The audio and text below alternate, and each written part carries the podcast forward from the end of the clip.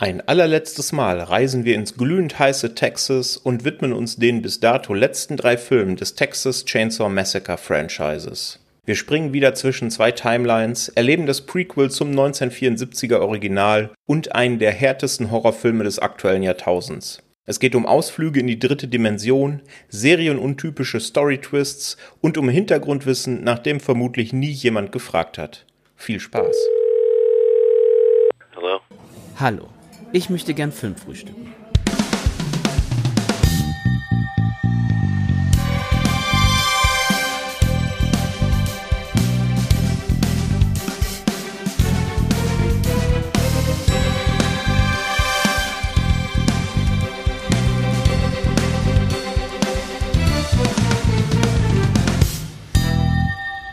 Hallo und herzlich willkommen zur dritten Folge unseres Filmtoast Fokus zum Texas Chainsaw Massacre Franchise. Ich bin der Patrick und an meiner Seite wie immer zum einen der Sascha. Hi Sascha. Hallo. Und zum zweiten der Daniel. Hi Daniel. Guten Abend, ihr beiden. Schönen guten Abend. Ja, jetzt liegen schon fünf Filme hinter uns, drei liegen noch vor uns. Wie ist es denn bei euch, Daniel? Welche Filme kanntest du schon von diesen dreien, die heute auf dem Plan stehen, vorher und welche hast du erst zur Vorbereitung für den Podcast kennengelernt? Ich habe tatsächlich äh, alle drei jetzt das erste Mal gesehen. Uh, The Beginning war mir ein Begriff, aber ich habe ihn aufgrund gewisser Umstände uh, dann doch weniger wahrgenommen und dann tatsächlich eher die anderen beiden auf dem Schirm gehabt. Aber ähm, ich habe tatsächlich noch keinen von den dreien gesehen vor der Aufnahme. Also jetzt das erste Mal für den Podcast. Also ganz frisch. Genau. Un unbefleckt und jetzt bin ich blutüberströmt daraus. Sehr schön. Sascha, wie war das bei dir? Ja, äh, ich kannte auch keinen von den dreien. Äh, aber ich bin mit seltsamen Erwartungen rangegangen, als ich das 3D hinter Teil 8 gelesen habe. Da war ich schon ein bisschen voreingenommen. Äh, aber ich, ich kannte auch noch keinen von denen vorher tatsächlich. Okay. Schön. Ja, bei mir, ich kannte nur den Leatherface, den hatte ich vorher schon auf Blu-ray. Die anderen beiden waren jetzt für mich auch neu. Sascha, du hast gerade gesagt, das 3D hat dich schon ein bisschen abgeschreckt. Was war denn so generell, nachdem wir jetzt schon fünf Filme aus dem Franchise gesehen haben und die drei ja jetzt für euch komplett neu waren? Sascha, was war denn so deine Erwartung jetzt an die an die letzten drei. Hattest du da überhaupt noch irgendwelche Erwartungen? Wusstest du, in welche Richtung das geht? Ähm, also ich sag mal so, nach dem äh, Texas Chainsaw Massacre von 2003 war ich wieder guter Dinge. Also die, ich meine, die ersten Teile waren ja, abgesehen vom ersten, sage ich mal, jetzt nicht so mein Fall. Ähm, aber der Michael Bay-Film hat das ja wieder so ein bisschen in eine Richtung geführt, die mir sehr gut gefallen hat. Und deswegen, weil gerade The Beginning ja auch ein Prequel zu dem ist, war ich eigentlich erstmal positiv gestimmt.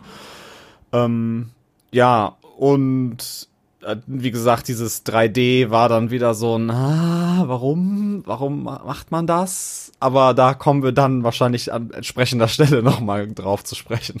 Ich denke auch, das werden wir noch thematisieren. Daniel, mit welchen Erwartungen bist du an diese drei Filme gegangen?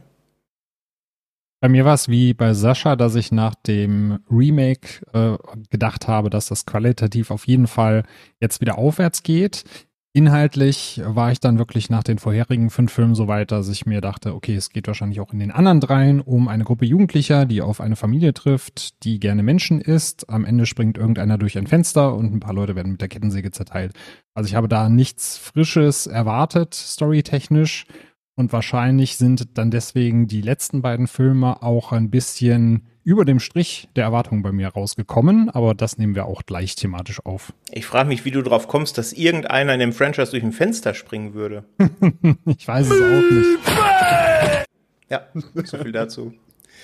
Sehr schön. Wir haben immer noch keine Antwort. Es steht immer noch ein Kölsch bzw. ein Weizenbier aus für die Person, die uns äh, nennen kann, äh, wer das ist und wer diese Geräusche davon sich gibt.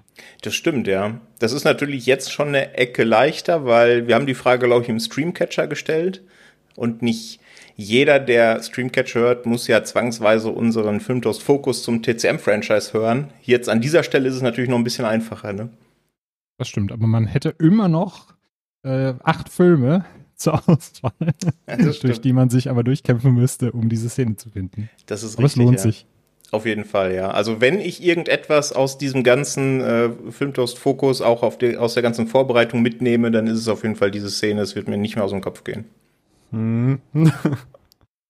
Und ist tatsächlich wirklich ein äh, Aufwertungskandidat dann bei mir. So sehr ich den zerrissen habe, die ersten Male, werde ich ihn wahrscheinlich nochmal angucken mit ein paar Gersten-Kaltschorlen und dann kann es auch sein, dass der vielleicht noch ein Sternchen dazu gewinnt. Ja, das ist bei mir ähnlich.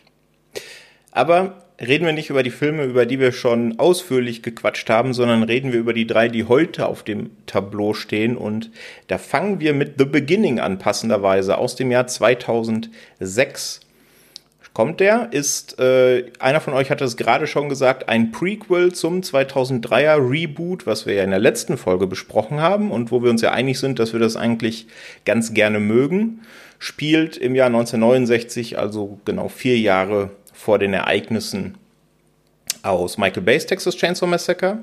Und auf dem Regiestuhl haben wir Jonathan Liebesman. Den kennt man aus dem Genre vielleicht von Der Fluch von Darkness Falls, aus dem Jahr 2003, der war eher so mittel. Ähm, von Zorn der Titan, also durchaus auch mehr Richtung Blockbuster-Kino, wenn man so will, von 2012. Und Teenage Mutant Ninja Turtles hat er auch noch inszeniert 2014, also durchaus sehr abwechslungsreiche Filmografie. Ich finde Teenage Mutant Ninja Turtles ist schon ein krasser Horrorfilm auf jeden Fall. ja. Äh, für Fans der Turtles auf jeden Fall. Ja, vielleicht sollte man das auch mal an anderer Stelle besprechen, was, diese, was dieser Film mit äh, Comic-Kennern gemacht hat. Da haben wir ja vielleicht so die ein oder andere in der, in der Redaktion. Ja, Genau, also Jonathan Liebesman hat den inszeniert. Geschrieben wurde er unter anderem von David J. Schof. Ich spreche ihn einfach mal deutsch aus, weil er in Deutschland geboren wurde, nämlich in Marburg. Der hat einen Film unter anderem mitgeschrieben, den wir vor zwei Folgen gesprochen haben, nämlich den, nee, in der letzten Folge, ich korrigiere mich, nämlich den Leatherface, also den dritten des Franchise. Dann hat er noch in einem anderen Franchise gewildert. Critters 3 und 4 hat er nämlich geschrieben und einen Film, den ich sehr verehre, The Crow mit Brandon Lee. Ansonsten hat noch mitgeschrieben am Drehbuch Sheldon Turner. Den kennt man vielleicht von Up in the Air oder Spiel ohne Regeln oder den erste Entscheidung aus dem X-Men-Franchise. Also da auch sehr abwechslungsreiche Filmografie an der Stelle. Und im Cast haben wir durchaus auch ein paar ganz bekannte Gesichter. Allen voran Jordana Brewster als Chrissy, die man mittlerweile als Mia Toretto aus dem Fast and Furious Franchise kennen könnte oder wenn man eher im Genre unterwegs ist von Faculty.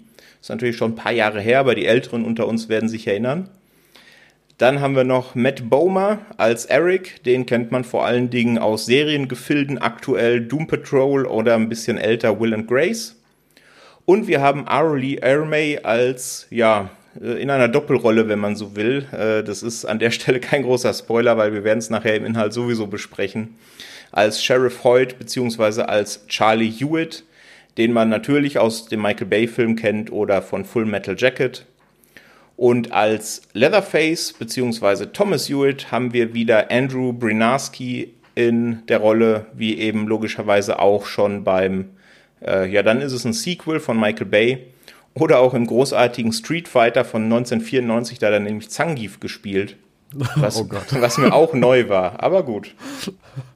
Ich weiß gar nicht, hatten wir Street Fighter in unserer Videospielverfilmung Folge? Nee, ne? Nee, den hatten wir rausgelassen und wollten den quasi in der zweiten Runde mit reinnehmen, zusammen mit Dead or Alive, damit ja. wir da die volle Ladung Trash haben. Da freue ich mich jetzt schon drauf. Nun gut, ähm, The Beginning hat in der IMDb wertungstechnisch eine 5,8 von 10, also im Mittelfeld angesiedelt, bei Letterboxd ähnlich, eine 2,5 von 5. Hatte 16 Millionen US-Dollar Budget und hat immerhin 52 Millionen US-Dollar eingespielt. Wir kommen nachher noch zu Filmen, die da deutlich weniger erfolgreich waren. Also das kann man schon als Erfolg verbuchen. Hat eine sehr bewegte Zensurgeschichte, vor allen Dingen auch in Deutschland äh, wen da Details interessieren, der kann gerne zu den Kollegen von Schnittberichte rüberwechseln und sich das da mal durchlesen. Da ist man durchaus ein paar Minuten beschäftigt. Der war in Deutschland im Kino, allerdings in einer stark gekürzten Fassung mit 83 Minuten. Die R-Rated aus äh, Amerika hatte 91 Minuten und die Unrated sogar 96 Minuten, also da wurde eine ganze Menge geschnitten. In dem Schnittbericht steht, daraus würde in der deutschen Fassung quasi ein ganz anderer Film. Und auf DVD konnte man ihn 2007 auf Basis von der R-Rated-Fassung kaufen, allerdings nur ein Jahr lang. Dann wurde er indiziert auf Liste B und ist folglich in Deutschland auch im Heimkino nicht erhältlich. Also da muss man dann schon ins europäische Ausland schauen. Gut, so viel zu den Fakten drumrum. Dann fragt ihr euch jetzt natürlich, worum geht's denn in diesem Prequel zum 2003er Texas Chainsaw Massacre? Wir beginnen im Jahr 1939, da sind wir in einem Schlachthaus und sind dabei, wie eine Angestellte von diesem Schlachthaus ein Baby zur Welt bringt und dabei leider verstirbt. Und der Schlachthausbesitzer ähm, sich das Kind anschaut, äh, sieht, dass es im Gesicht missgebildet ist und da er auch ansonsten ein ziemliches Arschloch zu sein scheint, entsorgt er das Kind ähm, im Müll hinterm Schlachthaus und dankenswerterweise einmal für das Kind, aber natürlich auch für den Film, äh, findet eine Frau das Kind und zieht es groß und uns wird erzählt, dass aus diesem Kind dann Thomas Hewitt wird. Ähm, in der späteren Geschichte, dann haben wir einen ähm, Zeitsprung, sind 30 Jahre in der Zukunft, 1969, wie vorhin gesagt. Ähm, besagter Thomas Hewitt ist jetzt 30 Jahre alt, obwohl der Schauspieler 37 war, aber da gibt es ja in anderen Filmen deutlich größere Diskrepanzen von Schauspieler und Rolle. Hier fällt es nicht auf. Äh, Thomas arbeitet in e eben jenem Schlachthaus, was aber jetzt äh, geschlossen werden soll, weil ähm, ja die Lebensmittelaufsicht da offensichtlich irgendwelche Unregelmäßigkeiten festgestellt hat. Und ja, wird von seinem Chef folglich gefeuert. Und spätestens als der Chef ihn dann auch noch beginnt zu beleidigen, äh, brennen bei ihm die Sicherungen durch. Er tötet seinen Chef auf ziemlich brutale Art und Weise stiehlt da noch eine Kettensäge, also das ist quasi die Geburtsstunde des Kettensägen schwingenden Texaners, wie wir ihn kennen, und verlässt das Schlachthaus.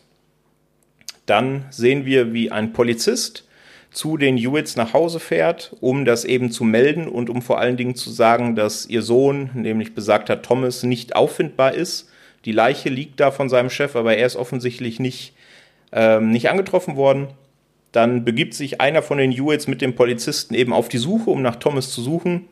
Sie finden ihn auch auf einer Straße, eben in der einen Hand die Kettensäge und Blut überströmt. Der Polizist steigt aus, bedroht ihn mit der Waffe und besagter, besagtes Mitglied der Hewitt-Familie schnappt sich die Shotgun des Polizisten, die er natürlich einfach so im Auto hat liegen lassen, und erschießt den Polizisten und dann gibt es den großen Reveal, dass das eben äh, besagter ähm, Charlie Hewitt war, der eben jetzt zu Polizist Hoyt wird, weil er eben einfach seine Identität angenommen hat. Und da es in diesem ganzen Kaff nur einen Polizisten gibt, ist er jetzt quasi der Sheriff. Und das ist ja schon das erste Aha-Erlebnis, wenn man das 2003er Reboot gesehen hat, denn da ähm, spielt er ja schon mit und macht einen ziemlich shady Eindruck und jetzt äh, weiß man quasi, wie es dazu gekommen ist. Hm, und das merkt auch gar keiner in der Stadt, dass der Polizist plötzlich ein ganz anderer ist, der eine, den, den sie da haben. dass er auch genauso heißt wie der andere, ja. Ja, das sind Details. genau, aber das ist quasi alles nur, nur der Aufgalopp. Äh, dann noch ganz kurz zu dem, was dann in den Folgeminuten noch passiert. Wir haben natürlich, wie bei fast allen Filmen des Franchises, dann eine Gruppe von Teenies, die unterwegs sind. Also Eric und seine Freundin Chrissy Erics Bruder Dean und seine Freundin Bailey. Und die sind, wenn ich es richtig mitbekommen habe, eigentlich auf dem Weg zu einer Kaserne, weil die beiden Herren in den äh, Vietnamkrieg reisen müssen. Und auf dieser Reise legen sie sich mit einer Gruppe von Bikern an, was denen dann noch zum Verhängnis werden soll, denn eine von den Bikern verfolgt sie, schießt mit einer Shotgun aufs Auto, dann gibt es einen Unfall, der daraus resultiert und zu dem Unfall kommt dann eben besagter Sheriff Hoyt, also der gerade frisch äh, seinen Sheriff-Posten angetreten hat. Und was dann passiert, kann man sich dann schon denken. Er packt natürlich einen Großteil von den, von den äh, Teenies ein und schleppt sie zum Anwesen. So viel, glaube ich, zu den ersten, das sind, weiß ich nicht, zehn Minuten. Da passiert schon eine ganze Menge. Na, das passiert sehr schnell auf jeden Das Fall. passiert sehr schnell und dann geht der Film los. Oder möchtet ihr da noch irgendwas ergänzen inhaltlich? Nö, das hast du alles schon richtig wiedergegeben. Okay. Sascha, du hast es gerade schon gesagt, ähm, wie er da zu dem Sheriff wird. Das ist natürlich so, ja, Suspension of Disbelief wieder großes Thema, wie ganz oft in der Reihe. Aber er ist natürlich ein Prequel, habe ich ja schon gesagt. Dementsprechend werden eine ganze Menge Dinge, die in dem Michael Bay-Teil noch offen waren, hier erklärt oder, wenn man es ein bisschen negativer konnotieren will, entmystifiziert. Also einmal bekommen wir eben mit, wie Thomas geboren wurde, wie er zu Leatherface wurde. Wir bekommen mit, dass Sheriff Hoyt eben kein Sheriff ist, sondern einfach Charlie Hewitt, sprich das Familienoberhaupt. Und am, im weiteren Verlauf noch ein, zwei andere Dinge. Äh, und da kann man sich natürlich die Frage stellen, wie seht ihr das? Hat es das überhaupt gebraucht? Findet man das jetzt cool, dass man das weiß? Also, dass es da ein paar Erklärungen gibt? Oder findet man das eher uncool, weil das so ein bisschen den Reiz aus dem 2003er nimmt? Daniel, wie, wie siehst du das? Äh, ich gehöre eher zur Fraktion uncool. Einmal, weil es natürlich das Ganze so ein bisschen entmystifiziert, wie du eben gesagt hast. Aber es hat mich halt auch nicht wirklich interessiert. Also ich habe mir schon beim Remake gedacht, dass der Typ kein richtiger Sheriff ist, dass er wahrscheinlich irgendwen umgelegt hat, um an den Posten zu kommen oder wahrscheinlich einfach nur mit der Uniform und dem alten Auto durch die Gegend fährt. Weil man ja auch nie irgendwie eine Interaktion mit anderen Menschen damit bekommt. Das heißt, es äh, ist ja nie jemand da, der ihn als Sheriff bestätigt, außer eben die eigene Sippschaft. Und deswegen habe ich mir das halt schon im Remake gedacht, dass er, dass es nicht sein wirklicher Job ist, äh, Sheriff zu sein. Und deswegen hat mich das jetzt auch nicht wirklich ja, überrascht oder interessiert, wie er da zum Sheriff wird. Und das war bei vielen anderen Dingen, mal, mal gucken, ob wir da leicht noch drauf eingehen, die verschiedenen Passagen. Ähm, bei, bei vielen anderen Dingen war es halt auch so, die dann da erklärt werden, wo ich mich aber eigentlich beim Remake überhaupt nicht gefragt habe, na, wie ist es denn dazu gekommen? Da interessiert mich jetzt aber, warum der keine Zähne mehr hat oder andere Dinge. Und deswegen, ja, war es für mich dann eher uncool, dass da Dinge erklärt und entmystifiziert werden, die mich überhaupt nicht tangiert haben beim Remake. Mhm. Sascha, wie ist es bei dir? Hast du für dein weiteres Leben gebraucht zu wissen, wie Leatherface an seine Kettensäge gekommen ist? Äh, ja, also ich finde, das ist ja eh so ein generelles Ding bei so Prequels, die wo halt erstmal keiner nachgefragt hat, sage ich jetzt mal so, ne? Also, es ist halt es ist nett, also ich würde es nicht als uncool bezeichnen, so es ist halt einfach nett, dass man diese Informationen hat äh, aber ist schlauer, also das bereichert mein Leben jetzt nicht, dass ich, dass ich weiß, wo Leatherface seine Kettensäge oder der ähm, äh, hier Gunnery Sergeant Hartman Schauspieler sein, äh, sein, seine Polizeiausrüstung her hat. Ähm, ich finde, man kann da aber in Anbetracht das, also was das für ein Film ist, kann, kann ich da drüber hinwegsehen und sagen, ja, okay, der will mir jetzt ja einfach nur irgendwas verkaufen, so dass ein bisschen Inhalt da ist, aber er versucht mich halt auch das, damit zu unterhalten. Also, ich meine, gerade in der Texas Chainsaw-Reihe, wo halt eh irgendwie alle Timelines quer durch die Gegend ge gefeuert werden, äh, gibt es ja eh keinen direkten Canon und ich finde das okay also ich, wie es hat halt keiner gebraucht, es hat keiner danach gefragt, aber ich finde es halt zum, um Unterhaltung zu erzeugen, finde ich es passend auf jeden Fall. Mhm. Ähm, ja, es geht, ging ja sehr vielen Leuten so, dass sie brennend interessiert waren an diesen Hintergrundgeschichten, ne? weil das war ja mehr oder minder fast ein Grund dafür, weswegen wir dieses Prequel überhaupt bekommen haben. Ne? Also da, da scheint es eine ganze Menge Leute ein bisschen anders zu gehen als uns. Wobei ich sagen muss, dass ich das auch so ein bisschen, ja, zwiespältig sehe. Also wie äh, Sheriff Hoyt zum Sheriff geworden, geworden ist, das fand ich eigentlich ganz cool, weil, wie du vorhin gesagt hast, Daniel, man wusste im Grunde nach dem Bay TCM auch schon, dass das ein sehr shady Typ ist und dass da irgendwas logischerweise nicht mitstimmt und dass er wahrscheinlich keine klassische Polizeischule besucht hat, wobei in Texas, wer weiß, wie da die Polizeischulen aussehen. Mhm. Ähm, aber das eben mit, mit dieser Kettensäge, das fand ich unfassbar lame, ehrlich gesagt. Also, dass er die da halt einfach mitgenommen hat. Ähm, wenn er dann wenigstens schon äh, seinen Chef in dem Schlachthaus damit zur Strecke gebracht hätte, dann hätte ich es noch verstanden. Und wenn er die dann eben mitgenommen hätte, aber das hat er ja mit dem Hammer, glaube ich, erledigt. Ja, das hätte ich, glaube ich, nicht unbedingt gebraucht. Genau. Nun ist es ja so, gerade auch diese, diese erste Szene, wo ähm, ja, Leatherface quasi seinen Chef im Schlachthaus umbringt und noch eine ganze Menge mehr Kills, die später kommen, die vielleicht bei dem einen oder anderen nachher bei uns auch auftreten, wenn wir über Lieblingsszenen oder äh, besonders erinnerungswürdige Szenen sprechen ähm, ist es ja so, das haben wir bei dem Bay TCM auch schon angesprochen, der hat ja schon ordentlich in der Härte angezogen und hier ist es ja nochmal ganz krass. Also nicht, das zeigt ja nicht nur der, die, ähm, die Schnittfassung-Geschichte, die ich vorhin so ein bisschen dargelegt habe, sondern auch einfach der Film an sich. Die Brutalität zieht wirklich ordentlich an.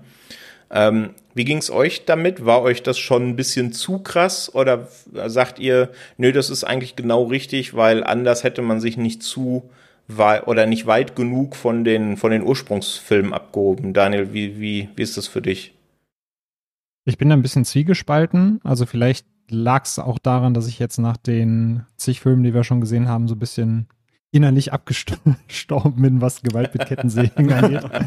Aber äh, teilweise, ja, kam mir das halt wie, wie, wie reiner Torture-Porn vor. Nur nach dem Motto, wir wollen jetzt hier schocken. Das hat für mich jetzt in der Handlung jetzt nicht unbedingt Sinn ergeben, warum man da jetzt härter vorgeht als vorher oder gerade auch diese Geburtsszene. Ähm, ja, fand ich eine nette Idee, ihn da im Schlachthaus ähm, geboren werden zu lassen. Aber die Art und Weise, wie es dargestellt wurde, das fand ich halt äh, einfach, ja, so ein bisschen, ein bisschen ekelhaft und es hätte, hätte jetzt auch nicht diese Darstellung gebraucht. Auf der anderen Seite, wie du schon gesagt hast, man musste sich natürlich auch ein bisschen abheben und ja, ich finde halt ein bisschen, wir kriegen halt irgendwie auch den gleichen Film zu sehen wie das Remake. Und da war es dann eben schon schön, zumindest eine härtere Gangart zu sehen, die nochmal einen draufsetzt, um dann einfach nochmal, ja, zumindest einen Grund zu haben, den zu gucken, weil es für mich inhaltlich irgendwie der gleiche Film war, den ich vorher schon mal gesehen habe. Mhm. Sascha, fandest du den auch so hart oder hat er dich gar nicht so sehr geschockt? Äh, ja, ich glaube, ich hatte da ein paar zu hohe Erwartungshaltungen. Also das heißt zu hohe Erwartungshaltungen. Ähm, ich, also ich habe natürlich so vorher so mal in die Letterboxd Reviews von meinen äh, Letterboxd Menschen reingeguckt, denen ich so folge. Und die haben halt alle gesagt so, boah, das ist so krass, das ist so hart und sowas. Und ich habe mich da natürlich auf so krasses Blutbad eingestellt, das ich natürlich auch bekommen habe. Also gar keine Frage. Ich will nicht sagen, der Film ist nicht brutal oder so. Aber irgendwie habe ich habe ich gedacht, es wäre mehr. Also ich fand, er war angemessen brutal. Also das war halt schon eine, eine gute Steigerung nochmal zum 2003er. Aber ich hätte, ich hätte noch mehr vertragen, glaube ich. Mhm. Okay. Ähm, ja, also für mich ist die, ist der Härtegrad im Film so fast, ja, so das, mit das einzige, was er hat, mehr oder minder, weil, wie gesagt, diese, diese Erklärungen von den, äh, von den Dingen aus dem 2003er Reboot hätte es für mich nicht gebraucht. Und come on, also diese Geschichte der Jugendlichen, die durch Texas fahren, dann einen Autounfall haben und dann verschleppt werden von denen, das haben wir jetzt natürlich in der Vorbereitung relativ, äh, relativ konzentriert, aber in der Reihe haben wir es ja jetzt schon oft genug gesehen, oder? Mhm. Ja. ja, definitiv. Und auch nicht zum letzten Mal natürlich. Und auch nicht zum letzten Mal, ja, stimmt. wir, wir haben ja gleich noch ein paar Filme, ja. Ähm, zum, zum Thema Härtegrad möchte ich aber mal ein bisschen vorgreifen, weil es gerade so schön passt, denn wir haben per Twitter euch, liebe HörerInnen, gefragt, was denn so euer Lieblingsteil ist. Und da wurde auch äh, The Beginning einmal genannt, nämlich unter anderem von unserem lieben Kollegen, dem Chris vom Devils and Demons Podcast. Schöne Grüße nach Hamburg an der Stelle. Mhm. Der hat äh, zu The Beginning die, den schönen Satz geschrieben, weil echt scharfer Splatter. Und das, finde ich, trifft es eigentlich ganz gut. Also wenn man da so ein bisschen gorehoundig unterwegs ist und daran Spaß hat und vor allen Dingen dann auch Spaß hat, in Making-ofs und Co. ein bisschen zu erkunden, ja, wie haben die das denn gemacht? Dann bietet mhm. der Film schon einiges, denn ähm, ich weiß nicht, ob ihr das auch so seht, die Tricks sind schon extrem gut, oder? Ja, auf jeden Fall. Das sind echt schön handgemachte Splatter-Effekte, die echt, also das muss ich sagen, ist richtig schön. Ja, also an, an ähm, der Special Effect Front ist es an der Stelle auch wieder Greg Nicotero, den hatten wir in der letzten Folge schon, ähm, schon ein paar Mal angesprochen, der hier auch wieder quasi komplett Riot gehen konnte und im Grunde alles machen konnte, auf das er Bock hatte. Und dass er das kann, haben wir schon gesehen. Und ja, das ist einfach für mich auch, wie schon gesagt, ein Hauptaspekt von The Beginning, weswegen ich ihn besser finde als ein paar andere, die wir vielleicht in der letzten Folge besprochen haben. Oder vielleicht auch, als einer, den wir heute noch besprechen. Mal gucken. Ähm, zu einem anderen Punkt, der mir irgendwie ein bisschen aufgefallen war, weil er relativ am Anfang stattfindet. Ich finde aber, der wird dann am Ende überhaupt nicht oder im weiteren Verlauf des Films überhaupt nicht mehr angesprochen. Deswegen wollte ich da euch mal fragen, wie ihr das seht. Denn als diese Gruppe Teenies da unterwegs ist, habe ich ja vorhin erzählt, die wollen ja zu einer Kaserne, weil die beiden Jungs quasi eingezogen werden, würde man das ja bei uns nennen. Also die müssen nach Vietnam. Und da wird ja so ein bisschen so ein kleiner Subplot da drumrum aufgebaut. Ne? Es gibt da so eine kleine Diskussion im Auto. Ähm, ob das denn alles so sinnvoll ist. Und äh, wir haben dann auch noch so ein bisschen so ein PTSD-Einwurf äh, bei dem Ganzen. Das wird, glaube ich, hinterher nur in einer Szene aufgegriffen, aber nicht wirklich irgendwie vertieft. Seht ihr, also habe ich das richtig gesehen? Ist mir da irgendwas entgangen, Sascha? Oder sagst du, ähm, nee, das war quasi einfach nur so ein bisschen bisschen Background Knowledge, was da eben die Diskussionen bereichert hat. Und wir sind ja von den anderen Filmen, gerade von Teil ähm, 5, nee, 4 war es, ne? Der Matthew McConaughey. Das war der vierte, ja. Das war genau, der vierte, von Teil 4 deutlich dümmere Dialoge gewohnt. ähm, weiß nicht, Sascha, wie, wie geht's dir damit, mit diesem Subplot? Ja, also ich fand das, also, ne, dass das nicht hyperintelligent ist, ist natürlich klar, aber ich fand es ganz nett gelöst und auch eingebaut in die in den Konsens von dieser Geschichte. Weil du hast ja den einen, der schon mal in Vietnam war, dann den anderen, den er ja quasi so ein bisschen dazu überredet hat, jetzt nach Vietnam mitzukommen. Ähm, und die die also der eine, der ähm, ich habe die die Namen der Leute leider vergessen, ähm, aber also das dadurch entsteht ja schon so ein kleiner Konflikt. Und wenn die dann später auf den Sheriff treffen, der ja ein Korea-Veteran ist, ähm, der äh, reagiert dann ja entsprechend auch auf die beiden. So, also, also insgesamt finde ich's nett eingebaut, so weil er dann ja auch den sagt, so, oh ja, du bist ja auch äh, mehr oder weniger kommst auch schon aus dem Krieg, das ist ja schon cool, so. Und dem anderen, wo er dann ja diesen, ähm, diesen verbrannten Einzugszettel so gesehen hat, so den, den behandelt er dann ja ganz besonders schroff, so, weil er ja ein Feigling ist, so. Ne? Also das finde ich ist eigentlich ganz, ganz cool eingebaut. Ja gut, aber wenn ich mich recht erinnere, seinem, wenn man so will, Army-Kollegen zertrümmert er auch mehr oder weniger das Rückgrat, oder? ja. also die Abstufungen sind da schon so ein bisschen fließend beim guten Sheriff irgendwie. Mhm. Daniel, wie hat das auf dich gewirkt? Ja, für mich eigentlich auch nur als Mittel zum Zweck, um zu zeigen, dass der Sheriff eben aus dem Krieg kommt und dadurch einen eine Klatsche hatte äh, bezüglich äh, persönlicher Folter. Ich glaube, er war, hat ja auch ges gesagt, dass er, glaube ich, im Kriegsgefangenenlager noch war. Und mhm. ich glaube, die haben diese Story einfach nur eingebaut, damit sie nicht äh, irgendwie kurz in dem Nebensatz fallen lassen, dass er mal im Krieg war, sondern da zeigen, dass er da Spuren äh, davon getragen hat. Weil gerade auch diese Dynamik zwischen Eric und Dean, dass Dean ja eigentlich eingezogen wird, aber keine Lust hat und nach Mexiko zu fliehen, äh, nach Mexiko fliehen möchte, was eigentlich auch gar keinen Sinn ergibt, weil Mexiko ausliefert. Das heißt, er hätte eigentlich irgendwo anders hinfliehen müssen, damit er äh, doch nicht nochmal eingezogen wird.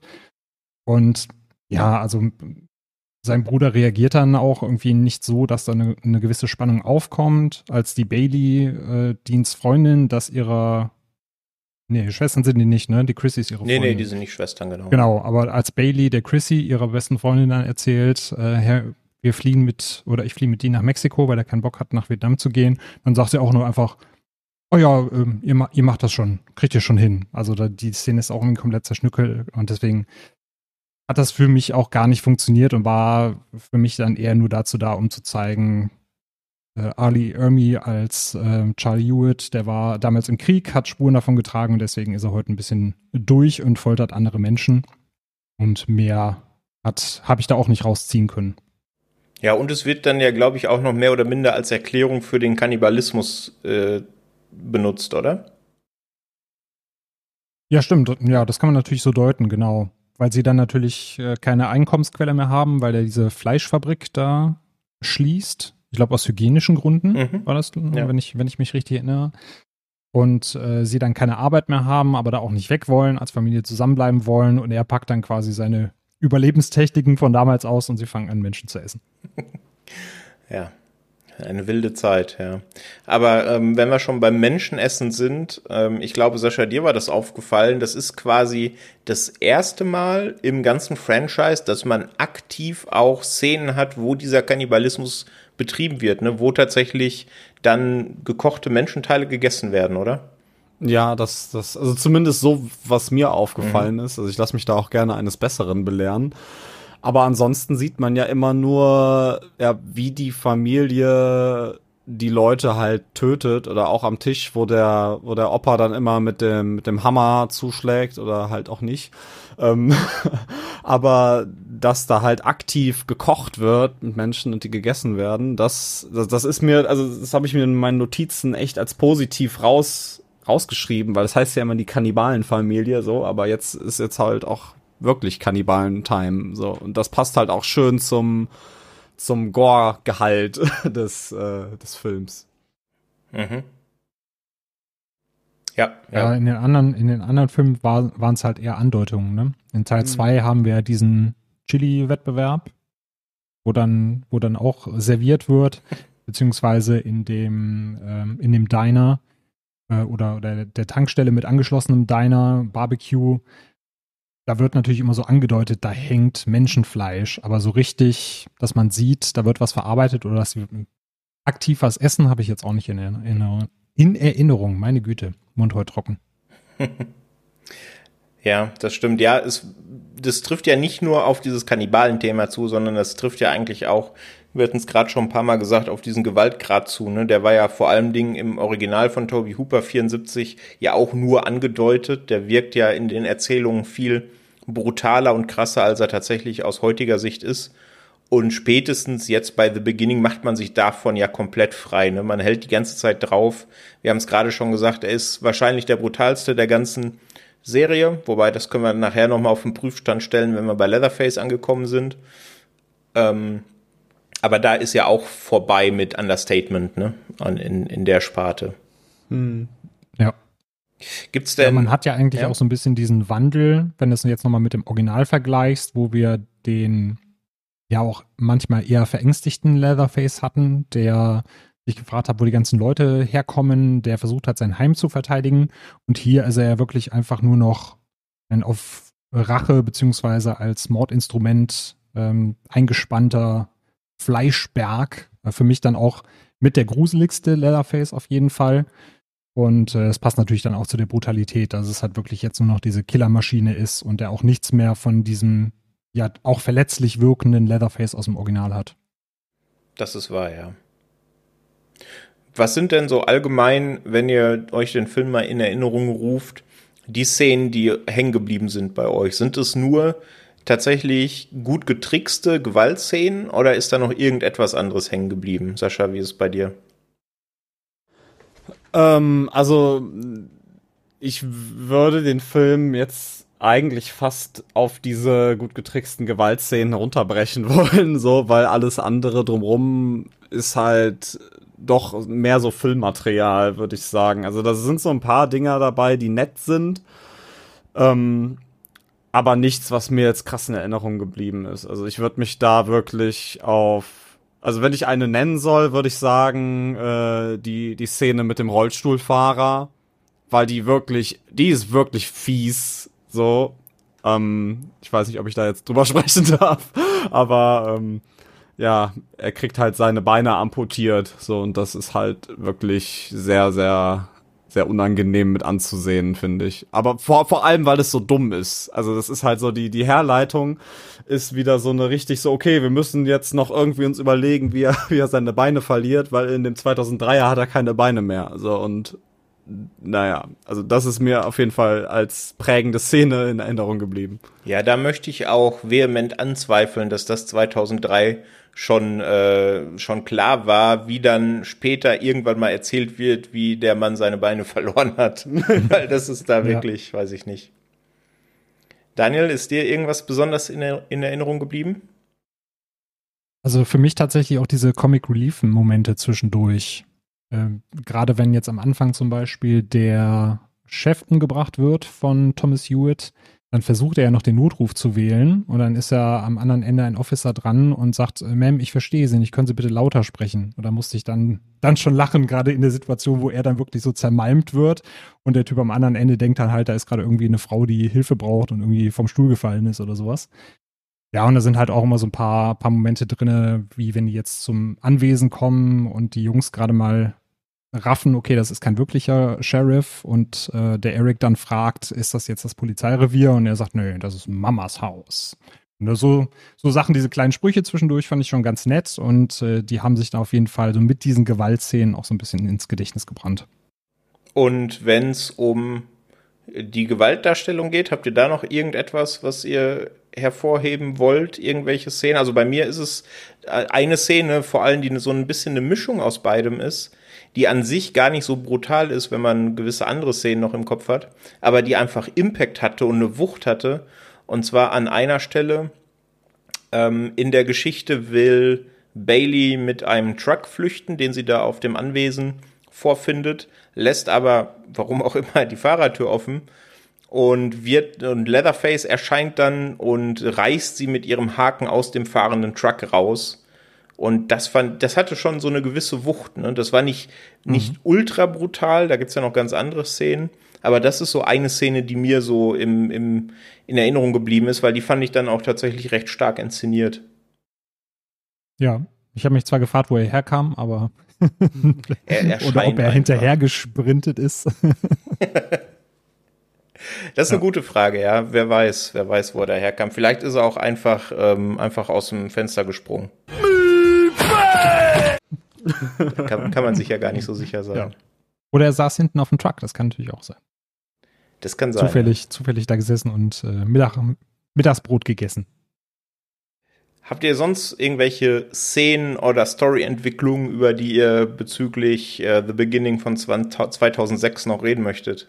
Genau, also die Kuh-Szene am Anfang ist meine Lieblingsszene, wo sie vor der Bikerin flüchten und dann gerade mal kurz nicht auf die Straße schauen und dann einfach durch eine Kuh bersten und die in tausend Teile explodiert und sie dann entsprechend von der Straße abkommen. Da musste ich, ja, es war irgendwie so eine Mischung aus ähm, Ersch Erschrecken, äh, Wow-Moment und gleichzeitig musste ich dann auch hart lachen, als ich das gesehen habe. Also es war auf jeden Fall, ja, das, was den Film für mich irgendwie so ein bisschen zusammenfasst. So diese, diese Splatter-Momente, aber gleichzeitig auch irgendwie so, so ein Funke Ironie da drinne, ein Funke Comic Relief noch mit dazu. Und obwohl du lachen musstest, ist es bei weitem nicht die dümmste Unfallgeschichte aus dem Franchise, ne? das stimmt, ja. ja, das stimmt, ja. Sascha, du noch irgendwas? Ähm, nee, ich habe mir aber die Kuh habe ich mir auch notiert mit einem traurigen Smiley dahinter. Ähm, aber ich habe eigentlich nichts mehr zuzufügen, nee. okay, dann würde ich vorschlagen, kommen wir doch mal zu einem kleinen Fazit von Texas Chainsaw Massacre The Beginning von 2006. Wer mag anfangen? Daniel, magst du anfangen? Das kann ich gerne machen.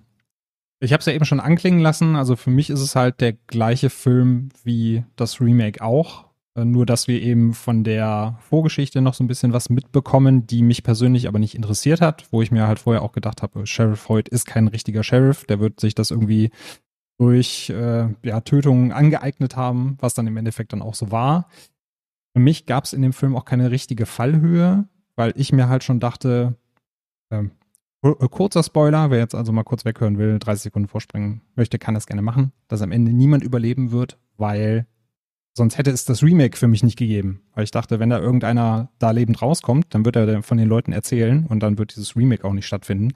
Und deswegen hatte ich für mich da in dem Film keine richtige Fallhöhe. Das heißt, ich konnte mit niemandem so richtig mitfiebern. Und von daher war es eben halt für mich der gleiche Film mit zwar cooleren Splatter-Momenten, aber es hat mich dann im Gesamten nicht so gut unterhalten wie das Remake und deswegen gab es von mir dann zweieinhalb Sterne. Mhm. Sascha, du als zweites? Äh, ja, ich habe nicht so viel hinzuzufügen. Also ich fand den auch nett ne, durch den ähm, gerade durch den Gewaltgrad, der hier eigentlich so das einzige ist, was ein bisschen unterhält, wo man sich so denkt, so, oh ja, das war krass. Also an manchen Stellen. Äh, die, die Story fand ich halt völlig an den Haaren herbeigezogen und viele von den Herleitungen irgendwie sehr dumm. Gerade jetzt das nochmal mit den äh, mit dem Rollstuhlfahrer, wo man, also es fühlt sich teilweise so an, so als ob die das so zum Schluss noch während des Drehs plötzlich ins Skript geschrieben haben, weil sie gedacht haben, oh fuck, wir haben vergessen, das da äh, das reinzuschreiben. Ähm, aber also ich meine, es äh, in sich geschlossen funktioniert der Film für mich. Ähm, und ich gebe dem drei. Also ich fand ihn an sich unterhaltsam, aber so in der Reihe selber wirkt er halt völlig fehl am Platz, finde ich. Mhm. Okay, dann mache ich die Wertungstreppe komplett von zweieinhalb auf drei. Ich gehe auf 3,5 hoch. ähm, ich habe mir nur notiert, Metzelhorror für Fortgeschrittene, weil ich finde eben natürlich vom Gewaltgrad, haben wir schon ein paar Mal gesagt, ist der schon wirklich knüppelhart und das sollte man sich dann, wenn man ihn anschaut, vorher überlegen, ob man sich dem stellen möchte, also wem der 2003er von Markus Nispel inszenierte zu hart war, für den ist das hier definitiv nichts. Für alle, die dadurch angefixt wurden, dann aber eben doch. Äh, es hat natürlich die typischen Prequel-Aspekte oder Krankheiten, kann man jetzt sagen, wie man möchte, dass eben Fragen beantwortet werden, die ja je nach Gusto keine Antwort äh, bedurft hätten. Ähm, der Plot passt natürlich mal wieder auf den Bierdeckel. Das ist ja schon fast rein typisch, außer wir kommen nachher noch zu einem Teil, bei dem es vielleicht ein bisschen anders ist. Ähm, aber dafür ist er eben wahrscheinlich tatsächlich einer der härtesten und blutigsten Filme, zumindest wenn man sich Filme mit einem gewissen Budget anguckt, des neuen Jahrtausends, würde ich sagen. Ich weiß nicht, was da noch drüber geht, groß. Und das eben mit sehr wenig CGI, sondern mit vielen praktischen Effekten und ja, das weiß man mittlerweile, damit kriegt man mich halt und allein deswegen ist er sehenswert und allein deswegen sind auch Making-ofs sehenswert, dass man mal sieht, was da für einen Aufwand hintersteckt, wenn man sowas praktisch macht und eben nicht am Computer das Ganze erstellt. Und deswegen bin ich dann am Ende bei 3,5 von 5 gelandet. So viel zu Texas Chainsaw Massacre The Beginning von 2006. Daraufhin sollte es ganze sieben Jahre dauern, wenn mich meine Mathekenntnisse jetzt nicht ganz im Stich gelassen haben, bis der nächste Teil des Franchises erscheint. Texas Chainsaw 3D. Haben wir vorhin schon gehört, 3D so ein bisschen der Endgegner für den Sascha. Schauen wir mhm. mal, ob der Film es dann geworden ist. Ähm, bezüglich Timeline wird es hier natürlich wieder sehr spannend, denn im Grunde kann man, darf man hier alles vergessen, was man äh, von The Beginning gelernt hat, denn hier sind wir tatsächlich wieder in der Original-Timeline vom 74er Original und haben hier eben ein direktes Sequel zu diesem Original, Original ignoriert also im Grunde alles, was wir bisher besprochen haben, eben außer Teil 1. Habe ich so richtig zusammengefasst, oder? Genau. Ah, perfekt. Ja, es ist nicht so einfach bei den ganzen Timelines. Auf dem Regiestuhl, ich hoffe, ich spreche den guten Mann richtig aus, haben wir John Lüssenhopp. Der hat 2010 Takers inszeniert mit Idris Elba und Paul Walker. Oder 2018 Speed Kills, den ich nicht gesehen habe mit John Travolta. Da ist mir nur das großartige Filmplakat irgendwie, hat sich mir ins Gedächtnis gebrannt. Könnt ihr gerne mal googeln, falls euch das interessiert. Der Film soll nicht so klasse sein, was ich so gehört habe. Habt ihr den gesehen zufällig? Äh, nein, nee. aber ich kenne auch das Filmplakat, weil ich glaube, das war mal auf irgendwelchen Listen der schlechtesten Filmplakate. Also ja, das ist, ist das, wo man so das Gesicht von Travolta sieht mit so zwei Booten oder sowas. Ne? Ja, es ist wirklich sehr abenteuerlich. Ja. Was so aussieht wie bei Photoshop äh, mit dem Belichtungsfilter drüber gegangen, das meinst du, ne? Wenn ja, da ja. überhaupt eine Photoshop-Lizenz im Spiel war, wer weiß. ja. Genau, äh, geschrieben hat das, haben das Ganze eine ganze Menge Leute. Einen davon, also unter anderem Adam Marcus, Deborah Sullivan und Kirsten Elms. Von den dreien kennt man aber eher weniger Stoffe. Ein bekannterer Name ist Steven Susko, der hat jüngst, was heißt jüngst, ist jetzt auch schon drei Jahre alt, den zweiten Teil von Unknown User, nämlich Dark Web, äh, geschrieben. Den fand ich gar nicht so verkehrt, muss ich sagen. Und das erste amerikanische Remake von The Grudge, also die 2004er Version mit Sarah Michelle Gellar, hat er auch geschrieben. Und das ist der zweiten auch von 2006. Genau, und Teil 2 von 2006 auch. Ja, den lasse ich irgendwie, irgendwie vergesse ich den manchmal. Ich weiß gar nicht, woran das liegt. und das, obwohl ich den 2019er ganz gut finde, aber das ist ein anderes Thema. Ähm, genau, so viel zu den Drehbuchschreiberlingen auf der Besetzungsliste. Haben wir unter anderem Alexandra Daddario als Heather Miller hier am Start. Dann haben wir Scott Eastwood. Ähm, der Nachname dürfte bekannt sein und es ist tatsächlich auch äh, ein, ich glaube, der älteste Sohn von Clint Eastwood. Ihr, ihr korrigiert mich einfach, wenn ich da falsch liege. Der spielt äh, hier auf jeden Fall. Ich kenne ihn auch nur als einen Sohn. Ein Sohn. Dann, dann belassen wir es bei ein Sohn. als Karl spielt er hier in Text Chainsaw 3D. Und Paul Ray haben wir als Bert Hartman oder als den Bürgermeister, weil an seinen Namen konnte ich mich nach dem Film tatsächlich irgendwie nicht erinnern. Ähm, und wir haben tatsächlich ein paar ja, so, kann man das überhaupt noch Cameos nennen oder eher prominent besetzte Nebenrollen? Also es gibt ein paar Wiedersehen, unter anderem mit Marilyn Burns, die Sally gespielt hat damals. Wir haben hier in leider seiner letzten Rolle, bevor er verstorben ist, Gunnar Hansen, also den Original Leatherface, hier noch als äh, Familienoberhaupt.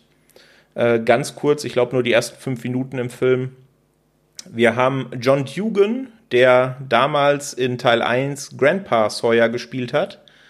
Da war er natürlich noch recht jung. Hier ist er tatsächlich schon ein bisschen betagt, aber immer noch weit weg äh, von dem, wie er im Film geschminkt wird.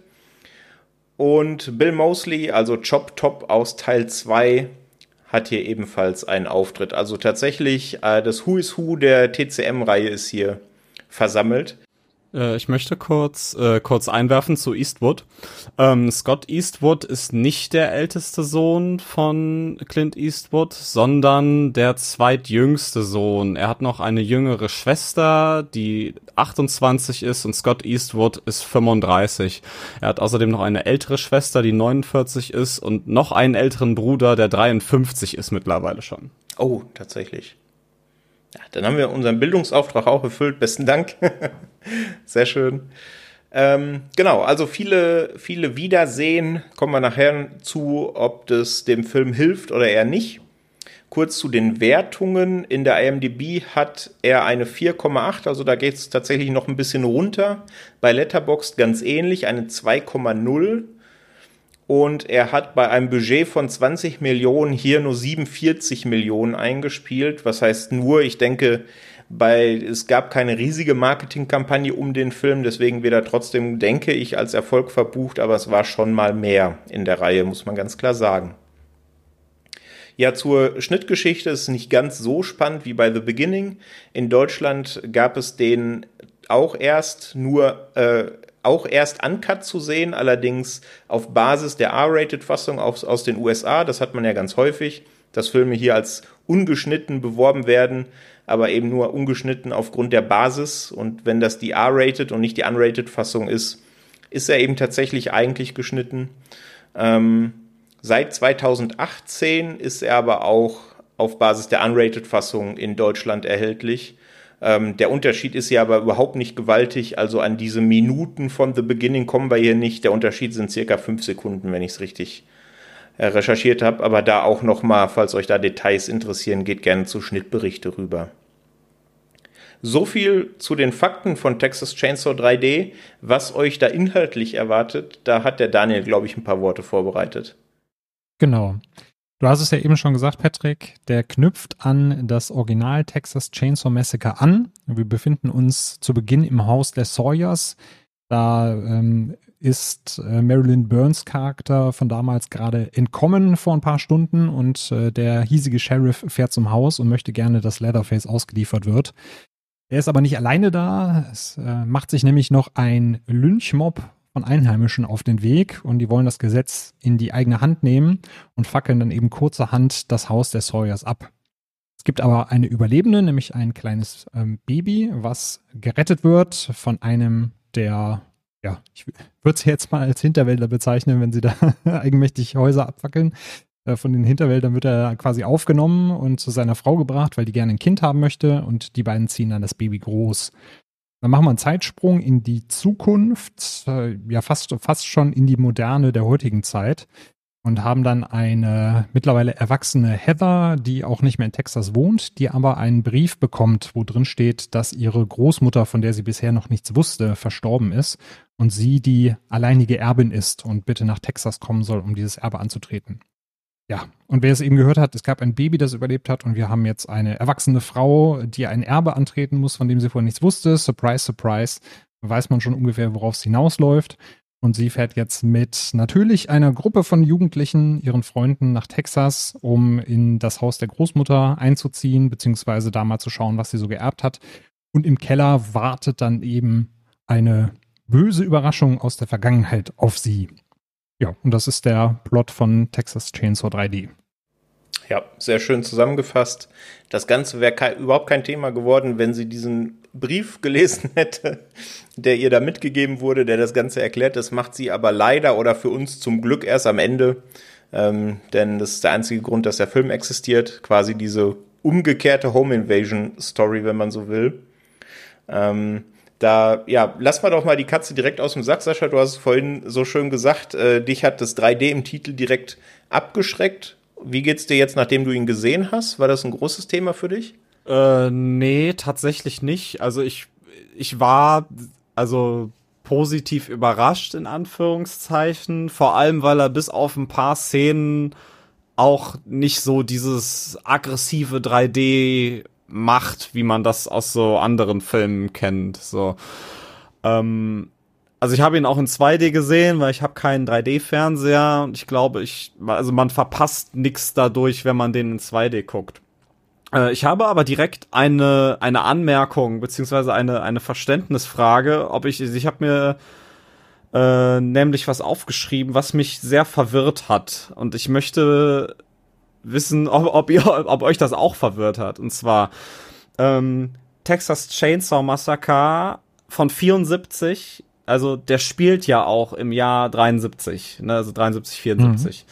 So.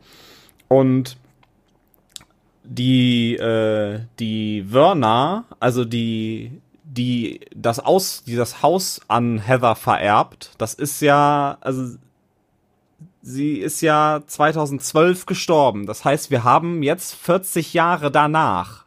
Also knapp 40 Jahre danach. Aber wenn Heather das kleine Mädchen ist, dann müsste sie ja über 40 sein. Ja. Das Oder? So, also ja. das, also, ne, also, ich bin nicht dumm und habe irgendwas übersehen, sondern, sondern diese äh, 25-jährige Schauspielerin soll eine 40-jährige darstellen, ja? Es ist im Grunde die, genau, die, genau andersrum wie so typischerweise bei 80er-Jahre-Slasher-Filmen. Ne? Mhm. Da werden einem immer 30-Jährige für 20-Jährige verkauft und hier ist es andersrum. Mhm. Ja. Okay, also ich habe das, ich hab das nicht falsch verstanden. Ja, das Nö. ist so richtig. Okay. Also ich habe es auch so verstanden, oder Daniel? Genau, also ich glaube, sie soll auch keine 40-Jährige spielen, sondern es wird halt auch in einem, einem von diesen Featurettes wird gesagt, dass sie gehofft haben, dass es niemandem auffällt, weil ihnen dann erst während des Drehs bewusst geworden ist, dass da diese Zeitdiskrepanz ist und dass sie da versuchen, eine 45er als äh, oder 45-Jährige als 35-Jährige zu verkaufen. Und äh, deswegen, das liegt nicht an dir, sondern sie haben tatsächlich äh, darauf gehofft, dass wir das äh, schlucken, ohne dass es uns auffällt. Ach, Was aber bei vielen Sachen im Film so ist. Das war dann so der typische, ach komm, wir lassen das jetzt so Moment beim Casting, am Ende vom Casting. genau, ja. Das fällt schon keinem auf. Ja, vor allem, weil man hätte es ja komplett vermeiden können, indem man das Datum des, des Todes von Werner quasi nicht gesagt hätte. Also das ist ja, aber egal, das, äh, das ist nicht das einzige Problem dieses Films. Ja, Gut, äh, das, machen, machen wir weiter. Das Problem hast du ja mit dem Setting. Also sie hätten natürlich äh, sagen können, die ist nicht 2012 gestorben, aber dieses ganze Setting ist ja modern. Das wollten mhm. sie, glaube ich, haben. Sie wollten halt wirklich ein modernes Setting, was aber nicht zum Originalzeitraum gepasst hat, weil sie eben ne, weil das war ja festgesetzt mit 73, da wollten sie auch nicht ran, aber sie wollten trotzdem das moderne Setting haben. Und deswegen haben sie halt gesagt, ah komm, machen wir einfach, merkt vielleicht keiner. das hat nicht, nicht so gut funktioniert scheinbar. Aber noch mal kurz die Rolle rückwärts zu den 3D-Effekten. Daniel, wie ging es dir damit? Du hast ihn auch in 2D gesehen, schätze ich, ne? Genau, ich habe ihn auch in 2D gesehen und mir ist es tatsächlich so bis auf, wie Sascha auch sagte, ein oder zwei Szenen. Also es gibt dann zum Beispiel so einen Kettensägenwurf, äh, wo, wo, du halt direkt weißt, ja, der wurde reingeschrieben, weil du eben diesen 3D-Effekt haben solltest. Das sah man, finde ich auch. Aber ansonsten ist mir da nichts negativ aufgefallen, wo ich dann dachte, das hat man jetzt unbedingt reingedrückt, um mir da einen 3D-Effekt zu verkaufen. Also da, da fand ich den in 2D eigentlich, ja, dann genauso sehenswert, wie er wahrscheinlich in 3D auch gewesen wäre. Ja, das würde ich eigentlich unterschreiben. Also es gibt, ich glaube, zwei Szenen sind mir aufgefallen. Einmal besagter Kettensägenwurf, der offensichtlich nur wegen des 3D-Features drin ist, weil der macht inhaltlich ja auch irgendwie schrecklich wenig Sinn. Ähm, und einmal, glaube ich, als sich Leatherface anschickt mit seiner Kettensäge, als er die noch hat, jemanden zu töten, dann geht die Kettensäge auch so aufs Bild zu, ne? Und dann logischerweise ah, okay. aus dem Bild raus, wenn man dann in 3D unterwegs ist. Aber sonst ist es mir auch, ich habe ich es auch schlimmer befürchtet, muss ich sagen, ja. Aber für mich hat der Kettensägenwurf irgendwie trotzdem funktioniert. Also ich habe da so ein kleines Wow ausgestoßen, weil ich auch nicht damit gerechnet habe, weil ich ja dachte, ach, was, soll er seine eigene einzige Waffe da wegwerfen, aber ich war in dem Moment dann irgendwie auch so geflasht. Nicht, weil das gut aussah, sondern ich habe da tatsächlich überhaupt nicht damit gerechnet, dass er da anfängt, die Kettensäge zu werfen. Ja, das stimmt. Damit gerechnet habe ich auch nicht, ja. das stimmt. Ähm, ja, Daniel, du hast das vorhin in deiner Zusammenfassung relativ schön beschrieben, weil ich hätte das, hätte ich die Zusammenfassung machen müssen, so diese ganze Anfangsszene mit diesem Standoff, wenn man so möchte. Äh, da bin ich schon beim ersten Mal gucken komplett durcheinander geraten, wer da jetzt wer ist und warum sind da auf einmal so viele Sawyers. Ähm, und das ist ja generell hier ein größeres Thema. Bei Leatherface nachher wird es auch noch ein Thema, diese ganzen Familiengeschichten. Ähm, Du hast es offensichtlich ganz gut auseinanderklamüsert gekriegt. Hat das denn bei dir zur, zur Abwechslung beigetragen? Ähm, oder ist das eher was, was einfach wieder reingenommen wurde, weil man halt jetzt irgendetwas wieder anders machen musste, nachdem man mit Beginning so den Gewaltgrad hochgeschraubt hatte? Also mich hat es tatsächlich unterhalten, auch wenn ich es am Anfang ziemlich verwirrend und auch schwachsinnig fand, was jetzt den Story-Aspekt angeht. Ich weiß auch nicht, ob der Film davon profitiert hat, dass ich eben davor sechs Filme gesehen habe, die immer die gleiche Handlung haben, nämlich äh, in den 70ern kommen Jugendliche in ein Haus und werden abgeschlachtet, dass ich das deswegen positiver aufgenommen habe. Aber äh, ja, es, es kommt halt noch eine weitere Familie dazu, weil eben die Werner, die Großmutter von äh, Heather, in eine andere Familie eingeheiratet hat, die wohl auch sehr wohlhabend ist. Und man dann diese zwei Fronten hat. Einmal diese Hillbilly Sawyer Familie und dann diese wohlhabende Familie, die eben dann auch äh, das Vermögen an Heather vererbt. Und diesen Clash fand ich einmal ganz interessant und dass eben, ja, dann so zwei Familienbande zusammenlaufen. Beziehungsweise sind ja drei, weil du hast ja eben auch schon den Bürgermeister Bert Hartman angesprochen. Die Hartmans haben da wohl eine Fehde mit den Sawyers. Welche das ist, das erfahren wir dann hinterher in Leatherface, da sprechen wir gleich drüber.